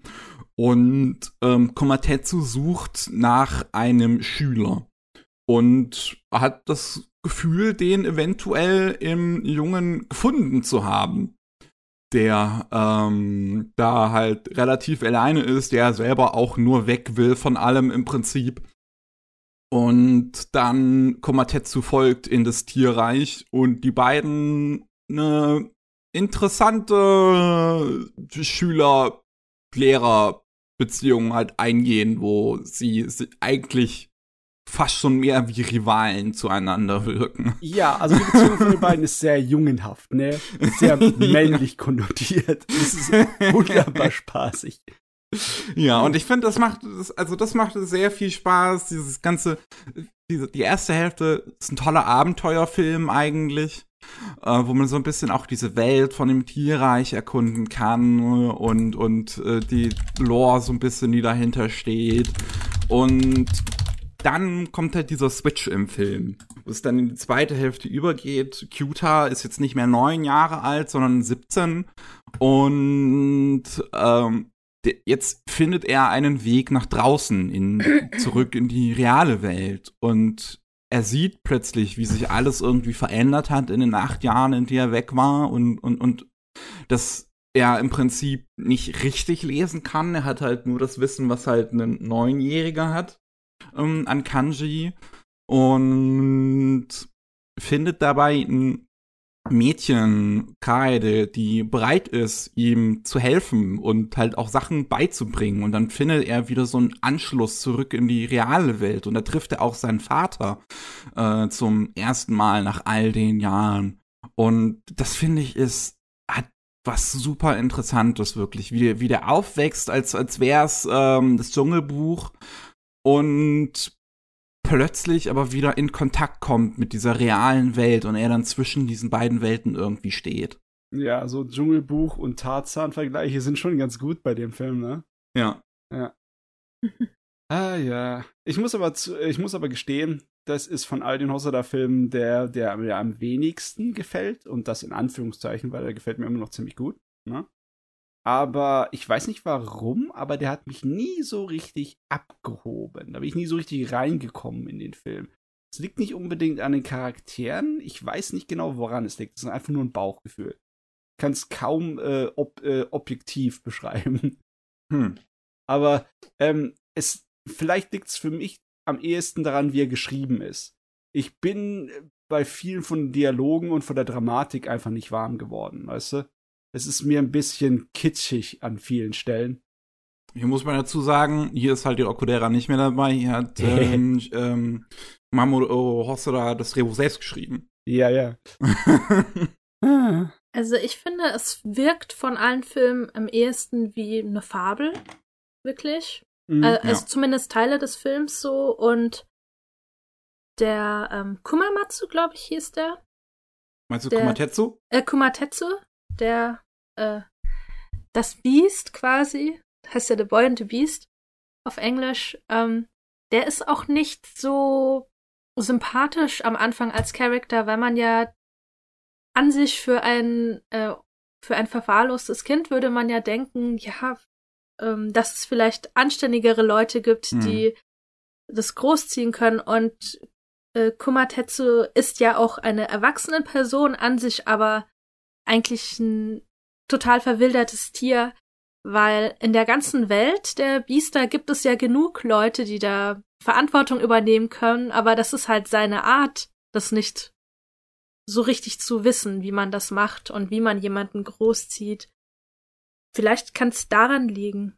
Ja, nee, daran liegt's nicht. Ich fand das eigentlich sehr spaßig und sehr unterhaltsam, dass ähm, der Kumatetsu im Endeffekt so ein kleines äh, Kind im Manne ist, ne? So, äh, so, so ein Macho-Figur. Und die dann in irgendeiner Art und Weise eine Beziehung zu jemand anderen aufbaut, die nicht so eine äh, reine Beziehung auf äh, Rivale und ich bin der, äh, der Herr im Haus, ich bin der Hahn im Korb ist. Das äh, fand ich eigentlich spannend. Das ist das Spannendste an dem Film. Äh, die zweite Hälfte ist für das, äh, für mich, was äh, da viel davon ich einfach schwach finde. Hm, Zum Beispiel die okay. Dunkelheit in dem Jungen. Ich, ich, ich verstehe schon, wie das symbolisch gemeint ist, aber das hat mich halt ähm, emotional nicht gefangen. Ne? Aber trotzdem. Ach, weiß ne? ich nicht. Also finde ich jetzt natürlich schade, dass du den nicht so sehr mögen kannst wie ich, aber ich finde, also klar, so das mit der Dunkelheit ist halt auch ein relativ typisches, äh, stereotypische japanische Darstellung davon. Ja, ja. im Prinzip. Ähm, aber ich weiß, also ich, ich finde halt zwei Sachen, an denen nun mal besonders stark. Das, und das sind diese Beziehungen, die halt Kyuta aufbaut. Zum einen halt zu Kumatetsu, wie die beiden wirklich voneinander lernen im Prinzip. So, Kyuta lernt das Kämpfen und Kumatetsu lernt das weniger Arschloch sein. und, und, und dann halt in der zweiten Hälfte so diese Beziehung zu Kyle, die ich finde, ähm, nicht mal unbedingt so romantisch halt ist, sondern das ist, das ist auch wieder. Ich, ich, ich finde, in diesen Hosoda-Filmen haben, gerade wenn es um sowas Romantisches geht, ist das eigentlich immer was sehr entschleunigtes, entspannte Ja. Beziehungen, die diese Figuren untereinander aufbauen, wo man das gar nicht so richtig merkt, dass sie jetzt im Prinzip sich gegenseitig die ganze Zeit die Wäsche ausziehen wollen, sondern dass es halt wirklich um, um, um, um, ne, um, um vor allem das Mögen auf einer charakterlichen Ebene geht. Ja. Ach ja. Ich Ich hab. finde Red, Du zuerst bitte. Nee, ich finde auch bei ähm, Hosoda-Filmen, da kann man die Romance sehen, aber man, es wird einem wirklich nicht so reingedrückt. Also man, es ist nicht so, dass man dann immer eine Kussszene hat oder so. Selbst in Summer Wars ist es ja nur so ein Kuss auf die Wange am Ende. Ja. Also, ähm, das finde ich eigentlich sehr positiv. Auch mit Kaide. Kaide hatte ja auch eine Charakterentwicklung letztendlich, weil sie ja auch sehr einsam schien Hm. am Anfang. Und ich finde das halt sehr gut, auch dass es nicht so ein von oben herab Charity Case ist, den sie da aufnimmt, sondern sie hat ja auch was davon. Und sie lernt ja auch ein bisschen was davon. Ja. Das ist das, das zentrale Thema von dem Film, ne? Und das ist auch gut umgesetzt. Ich weiß nicht wirklich, manchmal denke ich mir, der Film könnte länger sein, aber er geht ja schon zwei Stunden. Ja, jetzt schon zwei Stunden, ja. Was zum Geier. Und das Naja. Finale mag ich visuell einfach total. Also diese, diese Wahl, in denen sich dann halt der andere Menschenjunge verwandelt, ähm, sieht, sieht super aus, wie das dann auch in der Menschenwelt stattfindet und wie das ähm, diese, diese Verbindung nochmal verdeutlicht zwischen Mensch und dem Tierreich. Ähm, und wie das halt der Höhepunkt letzten Endes von Komatetsus und, und Kyutas Beziehung dann darstellt. Da kriege ich jedes Mal Tränen in den Augen. Also, das finde ich eine richtig, richtig starke Szene da am Ende. Ah, Es- das glaube ich. Ja, sorry.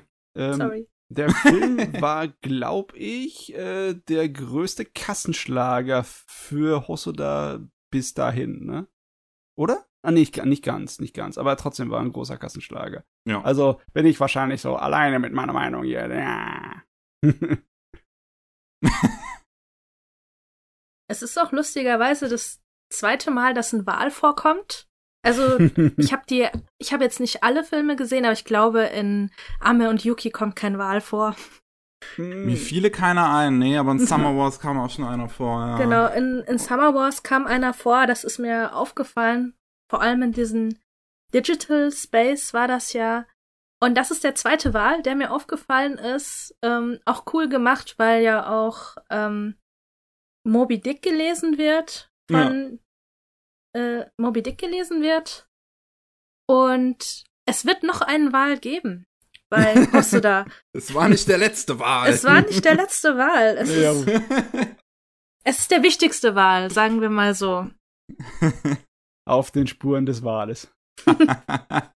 Er ist mir nur aufgefallen. Was ich an dem Film tatsächlich sehr, sehr mag, ist die Anfangsszene. Das mit den ähm, Charakteren, die so im Feuer quasi Kampftechniken zeigen, das hat mir extrem gut gefallen. Allgemein die Kampfszenen mochte ich sehr gern. Ja. Es, der äh, Animation Director ist auch derjenige, der die Action-Szenen choreografiert hat vorher in Summer Wars. Ah, ja. Und der Soundtrack von dem Film ist halt auch wieder super. Also so wie ist der gleiche halt wie bei Ame und Yuki. Ich finde den jetzt nicht ganz so kreativ wie bei Ame und Yuki, den Soundtrack, aber da sind trotzdem ein paar sehr schöne, äh, gerade so festliche, große Tatam-Lieder im Prinzip drin, die, die super sind. Ja, ich meine, ein großer Teil von dem äh, Film ist ja ein riesengroßes Festival im Endeffekt. Schon so ein bisschen, ja. Ah ja, das ist einer von Dingen, die ich mal wieder gucken sollte, ob sich meine Meinung geändert hat. Aber vielleicht warte ich da noch ein kleines bisschen, weil im Moment bin ich, habe ich ein bisschen Überdosis Hosoda, ne? ah ja. Dann kommen wir zu Mirai 2018. Habe ich jetzt auch zum zweiten Mal gesehen. Und jetzt hat er, das ist auch wieder einer, der mir noch mal viel mehr gefallen hat beim zweiten Mal schauen. Oh Mann, das ist einer von den Filmen, wo er wieder äh, sich weit aus dem Fenster lehnt. Der er erlaubt sich eine Menge. Das ist einer seiner kreativeren Filme. Absolut. Und ich glaube auch, dass er deswegen so unterschätzt ist. Der ist, ähm, hat, glaube ich, so mitunter die niedrigste so, so Bewertung auf MyAnimalist zum Beispiel oder auf so anderen Anime-Datenbanken im Internet. Okay. Ähm, weil ich glaube, viele ihn auch nicht richtig verstehen, um mich da mal so ein bisschen weit aus dem Fenster zu lehnen. Mhm. weil es letzten Endes ist es ein Film über die kleinen Dinge, die uns zu dem machen, die wir sind. Es geht um eine Familie, die haben ihr eigenes Haus aufgebaut, weil der Vater ist Architekt. Und ähm, wir haben einen Jungen namens Kun, der ähm, ja jetzt eine kleine Schwester bekommt namens Mirai und der eifersüchtig ist auf seine kleine Schwester, weil jetzt die Mutter und, und sein Vater sich so viel mit der kleinen Schwester auseinandersetzen und er nicht mehr so viel Zeit abbekommt wie vorher. Er ist halt mal, auch ja. noch irgendwie drei oder so. Das, das ist wohl einer der äh, schwierigsten Zugangspunkte zu dem Film, weil der äh, zeigt ziemlich realistisch, wie so ein kleiner drei-, vierjähriger eifersüchtig auf äh, Kinder reagiert. Und Ja. Gott, junge Kinder können solche anstrengende Monster sein. Oh ja. Also ich, also ich kann schon verstehen, dass wenn man jetzt vielleicht Kinder nicht so sehr mag, dass man dann vielleicht ein bisschen schwierigen Anknüpfungspunkt an diesen Film hat. Weil Kun kann schon echt hart nerven manchmal. ja. Ähm, aber ich finde, ich finde den Film trotzdem super. Also, diese, diese, diese ganzen kleinen, es ist ja fast schon so eine Art episodischer Film, so diese ganzen kleinen Geschichten, die da drin dargestellt werden, so was, was, wie, wie diese Menschen zu dem geworden sind, was sie sind, so in dieser, in dieser Familie. Ähm, so Ja. mit, mit, mit der Schwester, die man dann halt ähm, aus der Zukunft kommt, deswegen heißt er Mirai no Mirai im Japanischen. Mirai heißt ja Zukunft. Und ähm, denn, denn, dies, diese, diese kleine Angelegenheit allein mit diesen Puppen da, die dann weggeräumt werden müssen, weil umso länger sie da stehen, umso später heißt das, dass sie mal heiraten wird und dass sie sich da irgendwie Angst drum, drum macht. Gott, das Ding ist sowas von vollgestopft. Aber im Grunde ist die, die äh, Struktur relativ einfach, ne? Der, Ja. der kleine Kun, dem passiert halt irgendetwas, dass er wieder mal ähm, ihm der Kragen platzt. ne? Und er am Rumbrüller ist, wie alles so unfair ist und ja, er sich mit der, seinen Eltern verkracht. Und dann äh, kommt er irgendwie, äh, hat einen Zugang zum Übernatürlichen, bis- äh, zu Mhm. diesem Baum, der bei denen im äh, dem Hof ist. Ne? ja. über den hinweg äh, hat er immer dann Zugang zu verschiedenen Zeitebenen und zu übernatürlichen, ja, Sinnesebenen, weil er, er kann auch dann mit dem Haushund sprechen. ne? Ja, der Mit dann, der dann da vermenschlicht wird, ja. Ja. Und dann, dann fängt der äh, Film an, richtig abzugehen und seinen Spaß zu haben, ne? Weil äh, die gesamte Familienbande über alle Dimensionen und Zeiten hinaus ist im Endeffekt das, äh, was sozusagen als, als Lehrmeister dann herkommt, Ja. um dem kleinen Jungen Lebensweisheiten einzupflichten, beziehungsweise die Familienbande zu verdeutlichen. Nur, dass er halt generell nicht wirklich groß was draus lernt, weil das nächste Temper Trampeln kommt äh, demnächst ne, in einem wenigen Minuten. Aber ja, da, darum geht's ja nicht wirklich. Es ist, ähm, die meisten Sachen in dem Film sind wirklich nur Werkzeuge für den Regisseur, um die Themen auszuloten. Ne? Mhm. Ja. Es ist so sehr, dass auch, ähm, ja, also Realität und äh, Logik und Struktur interessieren nicht. Das kann alles aufgebrochen werden und verwurschtelt werden, wie ihm gefällt.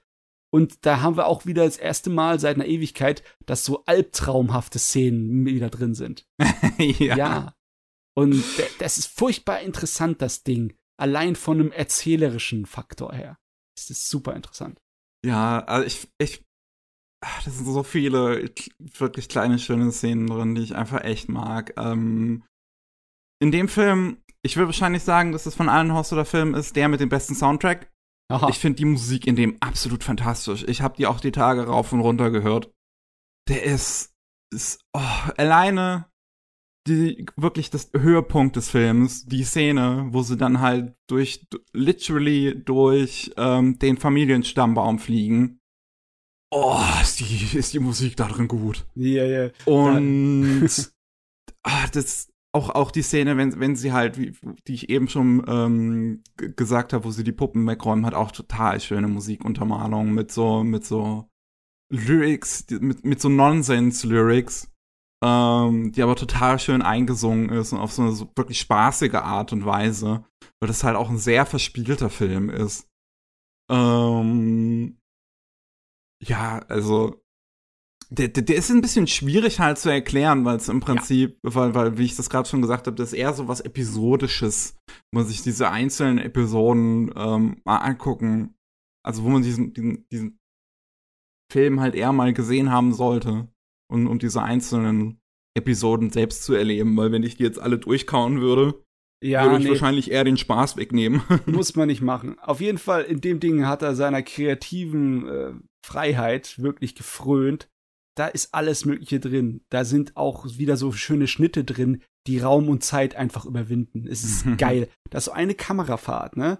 Die fängt so in einer Ecke von dem, äh, äh, ja, vom Haus an, ne? Wo man oh die ja, Charaktere ich weiß, sieht. was du meinst. Und dann geht sie einfach nach rechts oben, die Charaktere kommen aus dem Bild raus und dann von, äh, kommen sie wieder von rechts oben ins Bild rein, ne? ja. Im Sinne von wegen, äh, du, der Zuschauer wird nicht verwirrt dadurch, der denkt nicht, oh Gott, sind da auf einmal Kopien, ne? Der kapiert sofort, dass während diesem Kameraschwenk Zeit und Raum äh, einfach durchgebrochen wurden und zum nächsten Event gesprungen wird, zum Ja. nächsten Ereignis. Und da, da, da, der, hat, der hat so viel Spaß da drin. mit der, seiner künstlerischen Ausdrucksweise, das ist geil. Ja. Ah, das auch. Und wie, wie gesagt, es geht um viele kleine Dinge, um wirklich die kleinen Dinge, die uns zu dem gemacht haben, was wir sind. Das wird manchmal so im Film vorher aufgebaut, sowas wie, wie die Geschichte um den Großvater, der dann da so ein Wettrennen gelaufen hat. Das finde ich super. Ja. Die ist, diese Szene am Ende, die ist so toll. Ähm, und allgemein der Großvater ist eine geile Figur. ja, äh, das ist, äh, der Mann ist sexy. ja. Ah, der ist super. John, Ähm, ähm, hast du den gesehen, den hier, den Mirai? Das ist der zweite, den ich nicht gesehen habe. Leider. Ah. Okay, ich hoffe, ich, ich hoffe, dass wir ihn ein bisschen schmackhaft machen im Moment. Weil ich glaube, das ist einer von den Hosoda-Filmen, die wirklich äh, am schwersten zu gucken sind für ja. äh, andere Leute, die nicht Hosoda be äh, bewandt sind. Er hat auch am meisten Anspruch, an den meisten künstlerischen, meiner Meinung nach. ja. Ich bin auf jeden Fall gespannt. Ich wollte den auch schon ewig sehen, aber man kann ja nicht immer jeden Film gucken. Nee, nee, man hat nicht immer Zeit, ne? Und er ist, er ist auch ein bisschen gefährlich, ne? Minenfeldmäßig, ne? Weil äh, wer allergisch ist gegen kreischende junge Kinder, der, der hat's schwer. Du, du, ich hab da welche in meiner Bekanntschaft, ne? Ich hab einen Kumpel, den könnte ich niemals in dem den Film anzeigen. Der wird, der wird mir hinterhergehen. Das, ja.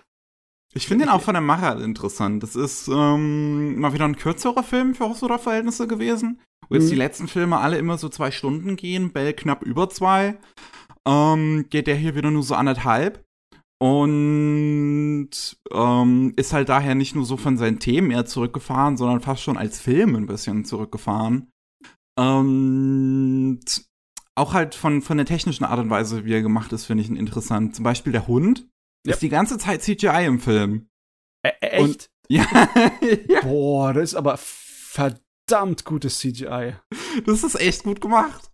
Das, es, es, es fällt halt kaum auf. Es fällt wirklich, also gerade so in, in, in, in Szenen, wo sich der Hund halt kaum bewegt, fällt es nicht auf. Wenn äh, der sich so ein bisschen bewegt, würde ich sagen, kann man das schon so ein bisschen dadurch sehen, dass die Bewegung von dem einfach ein bisschen anders aussieht, als wenn es jetzt gezeichnet wäre. Aber dadurch einfach, wie es sterilisiert ist, wie stilisiert ist, ähm, fällt es kaum auf, überhaupt, dass sie die Entscheidung getroffen haben. Also, da wird irgendein Gedanke dahinter sein. Ich weiß nicht welcher, aber das ist, ist, es, ist es eine interessante Entscheidung. Mhm. Und halt auch, wie das, diese eher albtraumartige äh, Szene zum Ende hin stilisiert ist, finde ich auch interessant. Weil die vom Stil mich eher schon an sowas wie Gregory's Horror Show erinnert. Was vielleicht sogar Absicht sein könnte, weil das halt auch so eine Kinder-Horror-Serie im Prinzip war. Und Kun halt auch so, so im Prinzip so seine, sein, sein persönliche Albtraumvorstellung jetzt in dem Moment durchlebt. So als Ja. kleines Kind. Du hast heftige Albträume, junger Mann. ähm, ja, also das fand ich schön. Ja. Ich finde, es ist, es ist so ein schöner Film. Das ist ein super Film. Ist zwar ein bisschen Arbeit bis dahin, aber am Ende wird man so belohnt von dem, wie alles ineinander greift und wie toll das gemacht ist. Ja, ne, Wie, wie gesagt, das Finale ist, ich würde wahrscheinlich generell sagen, somit einer der stärksten Szenen wahrscheinlich von Hostola insgesamt, würde ich sagen. Die ist so, diese finale Sequenz in dem Film ist so verdammt gut. eine feine Sache, eine ganz, ganz feine. Ah, ja, ah, ja.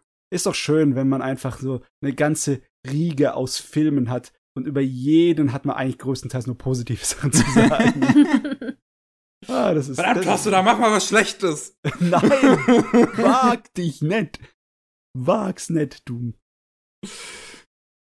Ah, Und dann kommen wir zum Finale. Ah, zum ja. aktuellsten Film. Dem einzigen, den ich bisher jetzt noch nicht gesehen habe, wenn man Digimon mal ausnimmt, ne? Jo. Bell. Mhm. Bei Aber- uns endlich im Kino rausgekommen, jetzt schon mittlerweile in seiner dritten Woche. Und ich bin relativ froh, was für ein gro großer Ansturm der anscheinend doch schon in den deutschen Kinos hier durchlebt. Ich war auch ähm, überrascht davon, wenn ich, wo ich im, im Kino war. Ähm, das, es war eine OMU-Vorführung, so Sonntagnachmittag, dass der Saal schon relativ voll war und auch Familien mit drin waren. Mhm. Das bei der OMU-Vorstellung. Oh, oh, nicht, ich nicht mal bei der deutschen. Ich habe mal gerade aufs äh, Wikipedia geguckt. Ich glaube, das ist sogar sein äh, erfolgreichster Film an den Kinokassen bisher. Das kann gut sein, ja. ja. Welche Fassung, äh, John, hast du den gesehen? Japanisch oder Deutsch? Also, ich habe den auf der Nippon Connection gesehen. Ah, da warst du auch, okay. Mhm. Genau. Und da, da habe ich, ich nämlich auch zum ersten Mal gesehen. ja, das habe ich schon mitgekriegt. Und natürlich habe ich dann die japanische Fassung gesehen, ja. aber ich muss auch sagen, ich habe die Lieder zumindest auch auf der jeweils deutschen und englischen Fassung nochmal sehr gesuchtet ja. auf YouTube dann, weil die sind offiziell auch hochgeladen. Zumindest auf der englischen Fassung gibt's die offiziell und ich würde mir, falls es mal ein Release gibt, dann auch definitiv die englische Fassung nochmal angucken. Ja, okay. generell, das haben wir jetzt bisher nicht erwähnt, aber alle Hosoda-Filme haben eine hochqualitative Synchro immer bekommen. Im Englischen auf jeden Fall. Im Deutschen weiß ich jetzt gar nicht so sehr, habe ich gar nicht im Kopf. Im Deutschen würde ich die meisten auch sagen. Ich finde die von Das Mädchen, was durch die Zeit sprang, nicht so gut. Aber von den anderen Filmen eigentlich immer ziemlich gut. Gerade Ame und Yuki, ähm, weil sie für die erste Hälfte des Films ähm, noch Kindersprecher nutzen für die beiden. Mhm.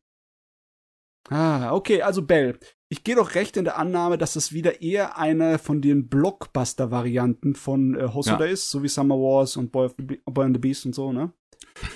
Schon zum größten Teil, wahrscheinlich, oh, okay. würde ich sagen. Mhm. Und ähm, ich fand's auch lustig, weil, wie gesagt, ich habe Digimon halt genau an dem Tag gesehen, wo ich den zum zweiten Mal gesehen habe und einfach es sehr witzig ist, dieses Ei am Ende des Films zu sehen, wo sich dann diese große Menschenmasse rund um Susum, die Protagonistin, ähm, drum herum ergibt und die halt aussieht wie so ein Digimon-Ei. das ist mir gar nicht aufgefallen. Mir wäre es wahrscheinlich sonst auch nicht aufgefallen, hätte ich das wirklich nicht am gleichen Tag noch gesehen. Ähm, ja, wir hatten wir hatten Bell ja erst beim letzten Podcast, wo es um die Nippon Connection ging. Aber ich yep. finde es ähm, vielleicht hier halt nochmal interessant, nochmal zu erzählen, weil wie gesagt, ich habe ihn zum zweiten Mal gesehen. Wir haben jetzt Jan hier, der ähm, den, den wir halt vorher noch nicht hier im Podcast hatten, ähm, um vielleicht auch nochmal eine andere Perspektive auf den Film zu bringen. Es geht um Suzu, deren Mutter ist gestorben, als sie noch jung war, weil sie ein anderes Kind vom Ertrinken retten wollte oder von einem halt äh, äh von der Flut weggerissen zu werden retten wollte. Und Suzu hat gerne gesungen, gerne Musik gelernt, ähm, ist aber jetzt halt ziemlich so zurückhaltend und äh, ziemlich schüchtern, äh, hält sich eher so aus dem sozialen Leben für zum größten Teil raus, hat auch keine so gute Beziehung zu ihrem Vater. Ähm, und es gibt die Welt von Yu. Interessanterweise fangen Summer Wars und ähm, Bell mit der fast exakt gleichen, ähm, mit fast dem exakt gleichen Satz an. in Summer Wars heißt es äh, Willkommen in der Welt von Oz. In Bell heißt es Willkommen in der Welt von You. ja. Und ähm, ja, You ist halt relativ ähnlich zu Oz. Es ist eigentlich fast das gleiche, wirklich. Ähm, jeder kriegt halt einen Avatar, der wird irgendwie basierend auf der, auf einem realen Foto von einem kreiert, nur halt mit einer künstlerischen Ebene noch oben drauf. Und dort bekommt Suzu den Avatar Bell, äh, den sie dann nutzt, um wieder zu singen und ihrem Gesang freien Lauf zu lassen und dadurch zum großen Superstar wird in der Welt von Yu, die meistgehörte Sängerin überhaupt und was weiß ich.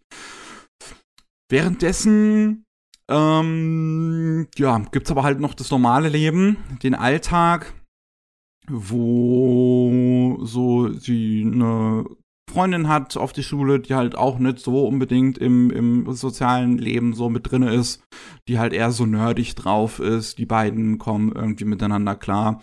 Es gibt dann noch das super beliebte Mädel, ähm, was ähm, auf Suzu zukommt, weil äh, sie und ein anderer Junge ähm, noch irgendwie eine gute Beziehung haben. Es gibt dann noch den Schwarm von allen auf der Schule, der dann auch irgendwie ne, ne, ein Kindheitsfreund ist von Suzu. Und es geht halt so ein bisschen um ja, deren Freundschaften auch wieder so ein bisschen um Romanze. Auch in dem Film wieder nicht so explizit tatsächlich. Es ist, wie, wie gesagt, immer was sehr Ruhiges. Es, wir kriegen ja nicht mal eine wirkliche Auflösung hier am Ende von, von, den, von der Romanze. Ähm, nur von einer von den beiden Nebenfiguren. Und in der Welt von Yu gibt es das Beast ähm, das von allen gehasst wird, weil der da halt rumfliegt und äh, Leute verprügelt und anscheinend irgendwie allen auf die Nerven geht.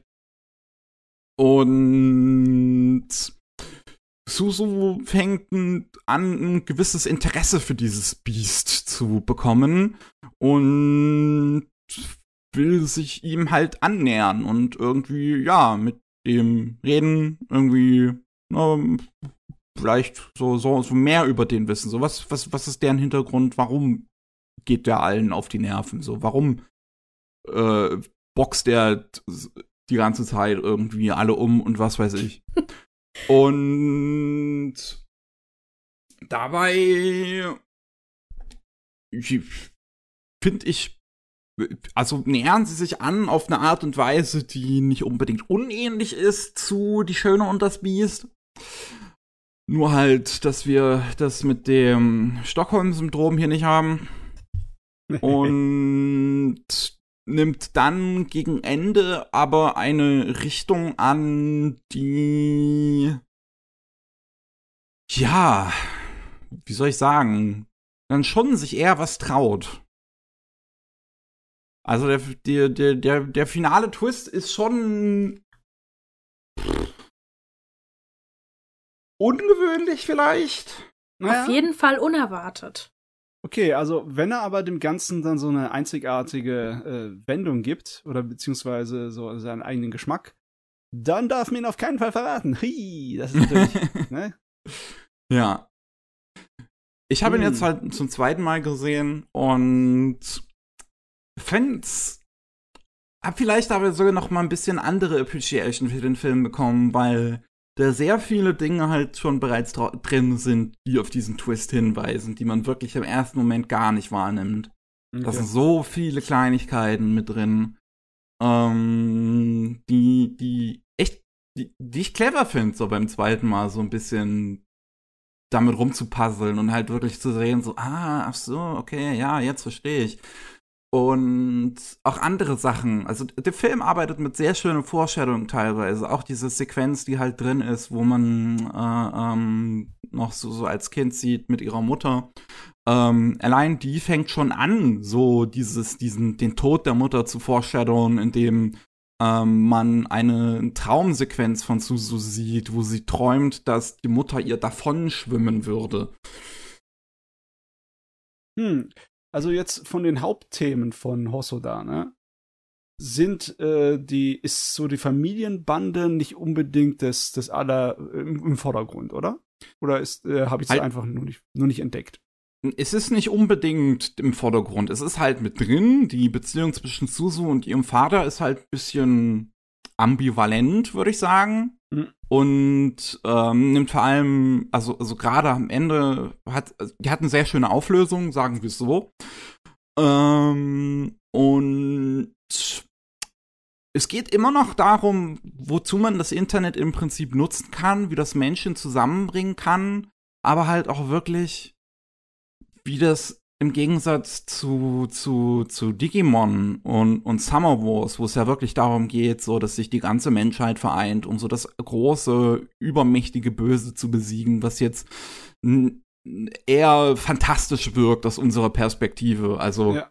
äh, ne, so eine Atomrakete, das ist hoffentlich noch in, in weiter Ferne, dass uns das mal passiert. Ja, das kann man zwar als Konzept verstehen, aber nicht wirklich sich äh, bewusst Sachen in Wirklichkeit. Ne? Ja. Und hier geht es aber wirklich darum, wie man das Internet benutzen kann, um Leuten auf einer kleinen Ebene zu helfen. Ja, ich meine, allein von der Prämisse her, ne, dass du Leute hast, die ein Doppelleben führen im äh, Internet als Unterhalter. Das sind definitive Parallelen zu dem, was wir auch kennen, äh, zu massenweise YouTubern und Virtual-YouTubern, ne? Hm. Und ähm, natürlich ist es logischerweise eine Gelegenheit, um so diese sozial Strukturen und Dynamiken, die bei sowas aufkommen, da ein bisschen so äh, zu bearbeiten in dem Film, ne?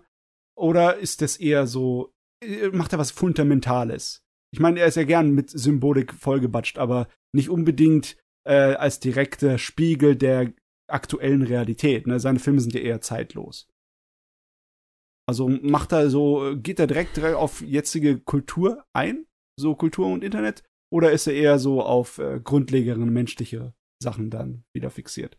also auf, auf jeden Fall gibt es diese Bashing-Kultur, die schon aufgenommen wird oh, okay. in den Filmen. Mhm. Also wenn sie berühmt wird, gibt es auch dieses 50 Prozent der Leute mögen sie und 50 Prozent hassen sie wirklich. Und ah, sie hat da schon eine Szene, wo sie wirklich ähm, schon sehr aufgebracht ist. Oh mein Gott, so viele Leute hassen mich. Aber ja, also das fand ich eigentlich ganz interessant, dass es im Gegensatz zu den anderen Filmen auch mal so ein bisschen Negatives mit eingeflossen ist auch. Also hm. Negatives, was halt ein Haufen von anonymer Nutzer über eine Person sagen können. Ja, hui, hui. also es, es, es ist halt das Internet auf eine bisschen realistischere Art und Weise oder nicht nur nicht nur dieses optimistische. Okay. Und, nice. und halt wirklich auf einer auf einer persönlicheren Ebene würde ich teilweise noch sagen, weswegen ich den sehr mag. Es geht halt wie ich das eben schon gesagt habe, nicht nur dieses, dieses, dieses Fantastische, um das irgendwie im Internet zu bezwingen, sondern halt wirklich, was das mit einem, also was Internet aus Menschen machen kann und was Menschen mit dem Internet machen können. Ja, dann äh, ja, ist es definitiv ein, ein, guter Film. Der findet seinen Anspruch so ziemlich überall bei allen Leuten, die das Internet auf diese Art und Weise benutzen. Und das sind ja eine Menge, ne? Das sind ja nicht nur die jungen Leute. nicht unbedingt wenig, ja. ja. Ich fand das sogar schon fast ein bisschen düster, weil am Anfang, ganz am Anfang des Filmes, Yu ja auch direkt vorgestellt wird und es wird als Ort vorgestellt, an dem man sein Leben neu starten kann und als ein anderes Ich leben kann. Und da dachte ich erstmal, das ist ja komplett äh, Escapism. Also mhm, da, ja da will man ja ein anderes Leben quasi beginnen und das soll nicht so viel mit der Realität zu tun haben. Aber der Film bringt es eigentlich fantastisch zusammen, wie dann doch ähm, sehr viel mit der Realität das zu tun hat, wie man ja. quasi nicht nur hinter einem Avatar leben kann, wie trotzdem ja die eigenen Aktionen schon das zeigt, wer man eigentlich ist. Mm, auch ja. in der echten Welt. Uiuiui, jetzt habe ich richtig Lust, ihn zu gucken. Gott verdammt. Im Kino läuft der ja, glaube ich, noch. Ja. Aber nicht bei mir in der Nähe. ich, müsste, oh, ich müsste eine Reise auf mich nehmen. Mannheim Und ist da auch noch eine Stunde von dir. Ja, das okay. stimmt. In der neuen Liste müsste, könnte das drin sein. Ja, das, das könnte machbar sein. Es ist auch der Hosoda-Film, der mich am schnellsten zum Heulen gebracht hat, weil sowas wie, ja, Eltern sterben ist für mich halt immer so ein. Uh. Also ich bin halt sehr schnell gerührt, muss ich auch dazu sagen. Mhm. Ähm, mhm. Und man merkt halt auch, dass die Hauptcharakterin, die ist halt depressiv. Also anders kann man es nicht ausdrücken. Und das wird halt sehr klar auch gezeigt. Okay. Ähm, natürlich hat sie da auch ihre äh, Leute, die sie unterstützen, aber was halt das Traurige an der Sache ist, ist, dass man ja Unterstützung gar nicht erst annimmt oder nicht weiß, wie man es annehmen soll. Hm. Und das ist halt das, was mich so getroffen hat. Ich finde, das war halt sehr gut dargestellt. Bevor man überhaupt erst in die Welt von You kommt, in You passiert ja auch einiges, aber dass halt nicht nur eine tragische Sache genommen wird, sondern mehrere Dinge passieren und dadurch findet man Verbindungen quasi, wie man sich gegenseitig wieder aufbauen kann. Und ich würde sagen, Familienbande könnte vielleicht ein Thema doch sein in dem ja. Film. Also ich würde das schon unterschreiben. Na, unterschwellig ist bestimmt eine ganze Menge auch noch drin, weil wir kennen es ja von Hossada. Seine Filme sind ziemlich vollgepackt, auch mit kleinen Details. Und ja. äh, du hast mir ja schon mal erzählt, Miki, dass der Film optisch sehr bombastisch ist und wahrscheinlich eine Menge Gelegenheit hat, da irgendwas zu verstecken in einzelnen Bilderteilchen, ne? Definitiv. Ähm, also die Zeichnungen sind in dem Film wirklich also gerade die, die Hintergründe sind super detailliert. Das ist unfassbar, wie viel da teilweise so, so, so auf einem Bild mitunter zu sehen ist, wie, wie detailliert die ganzen Zimmer von den, von den Figuren so mitunter sind. Ähm, und das CGI ist halt wirklich großartig. Das, das, das, habe ich ja beim letzten Mal schon gesagt, von den von Cartoon Saloon, die Leute, die ähm, Wolfwalker zuletzt gemacht haben, den es auf Apple, Apple TV zu sehen gibt. Und ja, das, das, also man, man, man merkte schon, dass das ein Studio mit sehr langer Erfahrung dahinter war und, und wahrscheinlich einem etwas größerem Team und, und, und Budget, die halt außerhalb von Japan ansässig sind. Das sind halt Briten, glaube ich. Mhm. Ah ja, auf jeden Fall. Der neue Film von Mamoru Hosoda in seiner wirklich, er kann es nicht lassen. Er ist wie ein Uhrwerk. Alle ja. drei Jahre zum Sommer. Der einzige Film, der ein kleines bisschen ausgerissen ist, ist Summer Wars, der dann im August, August gelaufen ist, aber alle anderen immer Mitte Juli, alle drei Jahre. Genau. Auf den Punkt kommt ein Hosoda-Film raus. Ich finde es irgendwie geil. Wir haben noch gar nicht über die Lieder geredet. Es ist ja eigentlich ein Musical, der Film. Also ja. äh, äh es sind auf der Nippon Connection zwei Musical, Anime-Musicals gezeigt worden. Das war einer davon, was sehr lustig war. Eigentlich sogar drei. Inoo kam auch. Ah, Inoo den habe ich nicht gesehen. Ja, den kam ich leider auch nicht dazu, weil der, weil ich nur am Wochenende da war. Ja, ich konnte auch nur am Wochenende. Auf jeden Fall der Soundtrack also ich, ich höre das immer noch. Ich höre das auf und ab, die äh, Songs, die da gespielt werden. Und die Sängerin, die auch die Hauptcharakterin voiced, die hat auch so nicht diese typische J-Pop-Stimme, würde ich sagen. Die hat eine ein bisschen tiefere Stimme auch, was es viel näher an Disney-Filme, finde ich, bringt. Weil es ist ja auch von dem Disney-Film Die Schöne und das Biest beeinflusst worden, klar. Ja. Sie haben sogar, glaube ich, einen Character Designer genommen, der ja, für Disney der gearbeitet die hat. Character Designs von äh, Frozen gemacht hat. Genau. Ui. Das ist dann ehrlich gesagt eine Sache, die mir ein bisschen mehr Sorgen macht, weil Musik ist sowas Subjektives. Äh, ich, ich muss auch dazu sagen, also ja. ich, es gibt so ein paar Lieder da drin, die ich halt wirklich gerne mag. Ähm, aber deswegen habe ich jetzt bisher wahrscheinlich auch noch nicht so viel drüber gesprochen, weil es halt nicht unbedingt ganz so meins ist. Es ist stilistisch immer noch so relativ typischer J-Pop, auch wenn es ein bisschen anders gesungen ist. Es ist ein bisschen anders aufgezogen, aber es geht immer noch so in diese Richtung.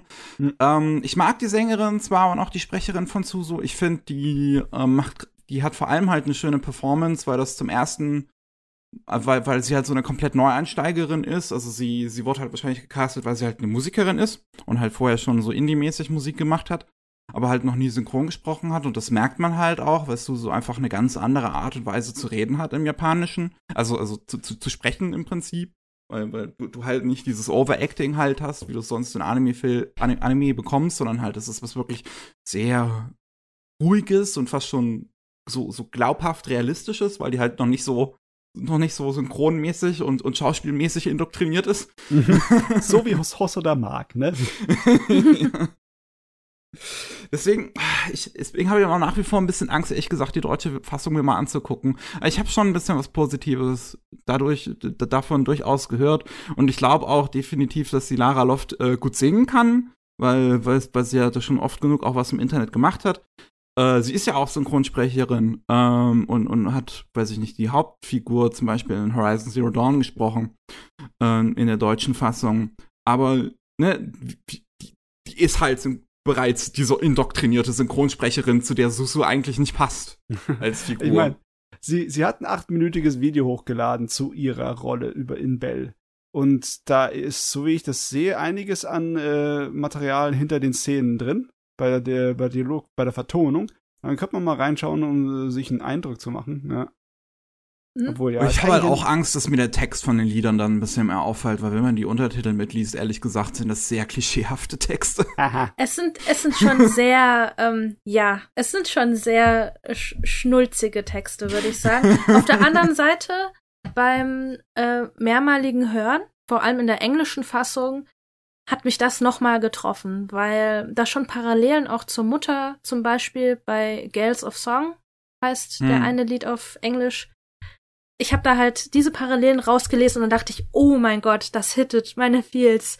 Oh, kann ich gar nicht hören. Da werde ich schon, dann kriege ich schon ein bisschen Kribbeln. Und genauso bei dem, es gibt so in Schöne und das Biest, wenn man das gesehen hat, das, den Disney-Film, es gibt diese typische Ball-Szene. Ja. Die gibt es auch in Bell. Und hoffentlich mit besseren Computeranimationen als im alten Disney-Film.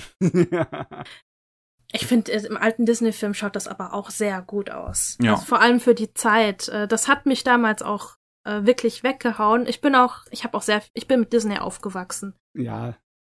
Aber auf jeden Fall, zumal dieser Zusammenschnitt auch äh, auf der in der englischen Fassung der hittet mich halt sehr. Also der schlägt immer sehr ein in, in die Gefühle. Also natürlich, es gibt halt dieses schnulzige, schmalzige, das ist halt auch so, das ist halt auch sehr Disney, würde ich mal sagen. Und das ist ja auch ein bisschen davon beeinflusst, aber es passt auch extrem gut. Und die englische Sängerin, ich weiß gerade leider nicht ihren Namen, die äh, das Lustige ist, ich habe die englische Fassung gehört und ich dachte, oh, das ist doch die gleiche Person wie die japanische. Die kann ja sehr gut Englisch. und dann und dann war es aber eine ganz andere Sängerin und erst beim Vergleich dachte ich so, ah, okay, man hört so ein bisschen. Nur ganz leicht hört man diesen Unterschied dann auch raus. Äh, Kylie McNeil heißt sie. Aber fantastisch gemacht und das hat mir so ein bisschen Hoffnung gegeben, dass endlich mal wieder 2D, 3D-Filme aus Japan auch mal wirklich im Kino gezeigt werden hier und nicht nur immer so mhm. nur eine Anime-Night oder so, sondern wir hatten das, glaube ich, seit Chihiro nicht mehr richtig. Dass so richtig ein japanischer Animationsfilm ähm, auch in der größeren Masse gezeigt wird. Ja, war ja auch nicht der Plan in Deutschland, ne? Es war ja zuerst nur noch für dieses eine Wochenende in ausgewählten Kinos und da war der Andrang und die, äh, ja, die Reaktion so positiv darauf, dass ich entschlossen habe, oh, das machen wir doch ein bisschen länger. ja. Schön war es, ja. dass es so gekommen ist, ne? Hm. Ja. Er hätte, glaube ich, er hat, glaube ich, die Oscar-Nominierung nicht geschafft. Ja, das sind halt die Oscars, die haben von Animation sowieso keine Gen Ahnung. Genau, genau. Also da war es auch so, dass der einfach auch noch nicht released wurde und oft werden ja Sachen erst in die Oscars mit, Oscars mit eingenommen, vor allem japanische Animation, wenn die halt schon sehr viel Anklang hatten, aber das kam ja jetzt erst auch bei uns. Das ist ja, glaube ich, für, weiß nicht, Dezember oder so letzten Jahres ist das eigentlich angesetzt? 2000, nein, 2021 Juli, ja. Super. Ja. Cannes Filmfestival. Wenn man da dabei war, hätte man es nominieren können. Waren jo, ganz viele Leute während Corona auch dort bestimmt. Ja, ist irgendwie schade, ne? Ich bin froh, dass der Film so erfolgreich war, trotz äh, äh Pandemiekrise, ne? Auf jeden Fall. Ja. Auf jeden Fall. Ich hoffe auch, ähm, dass der auch noch mehr Andrang kriegt. Lustigerweise, wegen den Songs mag ich ihn sehr, sehr gerne und er ist mir halt auch noch neu in Erinnerung, weil ich ihn ja erst gesehen habe. Aber ich werde ihn definitiv noch mal gucken. Ah, jo, das Hosoda-Universum. Und wir haben den dritten Wahl. Und wir haben den dritten ja. Wahl, ja. Sie in einer der besten Szenen, wirklich, finde ich, für den Hosoda-Film auch wieder. Diese, also nicht unbedingt die Anfangsszene, wo er halt auch schon vorkommt, sondern später, wo sich dieser Wahl aus dieser Masse heraus äh, äh, hervortut mit, mit Bildern obendrauf, ist so eine schöne Szene. Ich meine, ich fand die Anfangsszene schon cool, weil die gibt's ja auf YouTube, ne? Der war mhm. mit den ganzen Lautsprechern besetzt. Ja. Das ja. sieht sehr geil aus. Aber die Endszene gibt einem richtig Kribbeln, finde ich. Ja. ja. Also ich saß auch beim zweiten Mal wieder mit geöffnetem Mund da und war einfach nur so am Staunen, wie gut es ist. Ja, einwandfrei. Ja, super. Da sind wir am Ende. Lauter, lauter gute Filme. Wollen wir noch mal kurz zusammenfassen? Was sind unsere Lieblingsfilme und was sind die, die wir am wenigsten mögen? Ja. Okay, okay. Ähm, John, was ist dein Lieblings-Sorcerer-Film? Uh, das. Ich, ich bin nicht gut im Lieblingssachen auswählen. Aber Ja, du musst auch nicht unbedingt besonders, eine feste Hierarchie brauchst du nicht einlassen. Also muss nicht unbedingt Platz 1, 2 und 3 sein. Okay. Also die, die mir auf jeden Fall am ehesten in Erinnerung geblieben sind und auch bleiben werden, sind für mich Bokura no Wargame, Digimon Adventure, der Film. Mhm. Also, das ist auch so ein Kindheitsding, aber visuell hat der mich auch sehr geprägt. Also, da, da habe ich schon sehr viel, ist bei mir hängen geblieben, was den betrifft. Dann äh, Der Junge und das Biest Mhm. und tatsächlich Bell. Ah, ja. Das hätte ich fast schon denken können. Ich meine, die meisten Kritiker sind sich einig, dass Bell einer seiner besten Filme ist. Ja. Wobei der jetzt zumindest auf so Anime-Plattformen, äh, Datenbanken wieder nur eher so eine durchschnittliche Bewertung hat. Oh my. Es Die gibt Zahlen. leider sehr viele, die den nicht mögen. Ich verstehe es nicht ganz, aber gut. Mir ist dann jetzt bei dem Kinorun hatte ich das Gefühl, auch wieder, wo ich dann einige Leute im Internet gesehen habe, die halt äh, ihre Meinung dazu geschrieben haben, dass sie ihn vielleicht auch teilweise nicht ganz verstanden haben in manchen Aspekten, Hm. wo ich dann mit den Leuten geredet habe, so, so warum? Also, also was hat dir jetzt nicht so dran gefallen? Und dann sagen sie so Dinge, wo ich mir halt denke, äh, äh, aber das, aber das wird doch im Film erklärt, aber das ist doch im Film drin. Und wo die halt so sagen, uh, das hat mir irgendwie gefehlt oder sowas. Hm. Hm. Hm. Naja, ich weiß es nicht. Naja, also ich würde bei mir sagen, wenn es ein Podest geben würde mit dem ersten, zweiten und dritten Platz, dann würde auf dem ersten Platz würde Summer Wars sein. Auf dem zweiten Platz würden sich alle anderen tummeln. Bis auf Platz drei, da würde Boy and the Beast sein. Und ja, äh, Oh, Das ist jetzt aber gemein. es, auf jeden Fall sind sie alle auf dem Podium. Jeder kriegt eine Medaille, auf jeden Fall. Ne? Das, das ist, äh, ist auf jeden Fall nicht ausgeschlossen. Das äh, äh, muss so sein. Und es sind einige, die näher an dem Podium von dem ersten Platz dran stehen als andere, wie zum Beispiel Wolf Children. Amon Yuki steht bei mir so nah, das könnte direkt äh, Summer Wars äh, runterziehen davon ab und zu mal. Aber ja, äh, so ungefähr sieht's aus bei mir. ähm, ich würde sagen, halt für mich, bester ist Bell.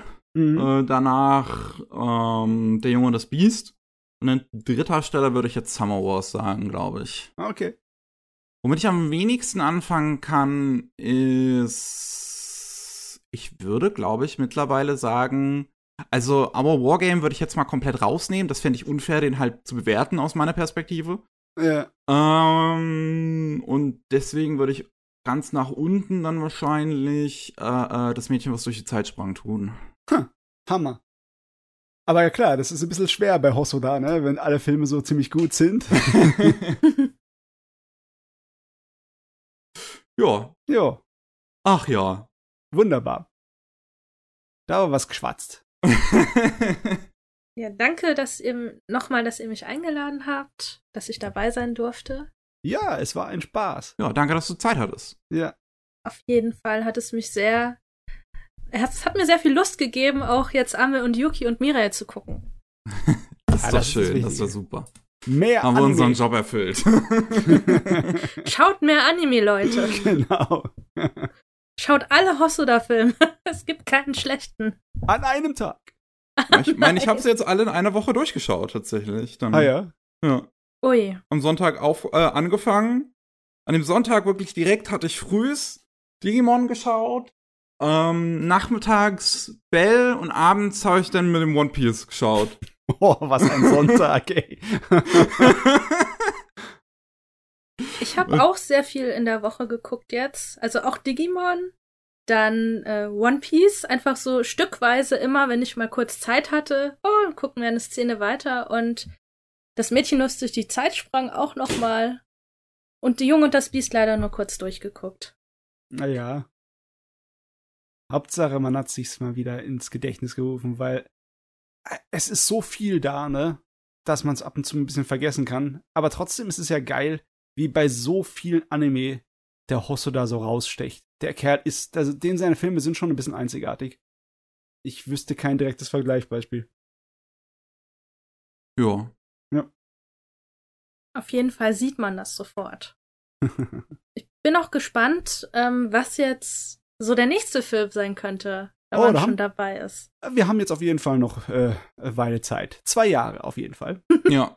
Ich glaube nämlich, er, er, wird seinem Muster treu bleiben.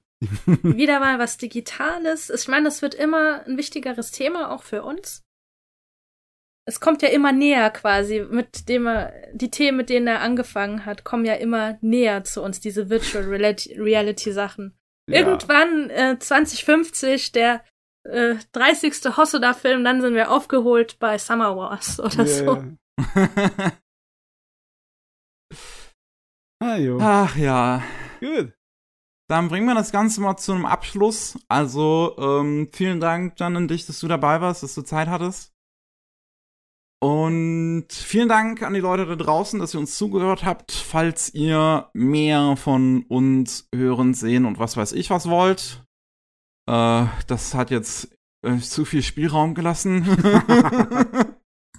Dann, ihr könnt äh, zum einen natürlich in die Beschreibung schauen, da ist auf jeden Fall ein Link zu Johns äh, Twitter-Profil zum Beispiel drin.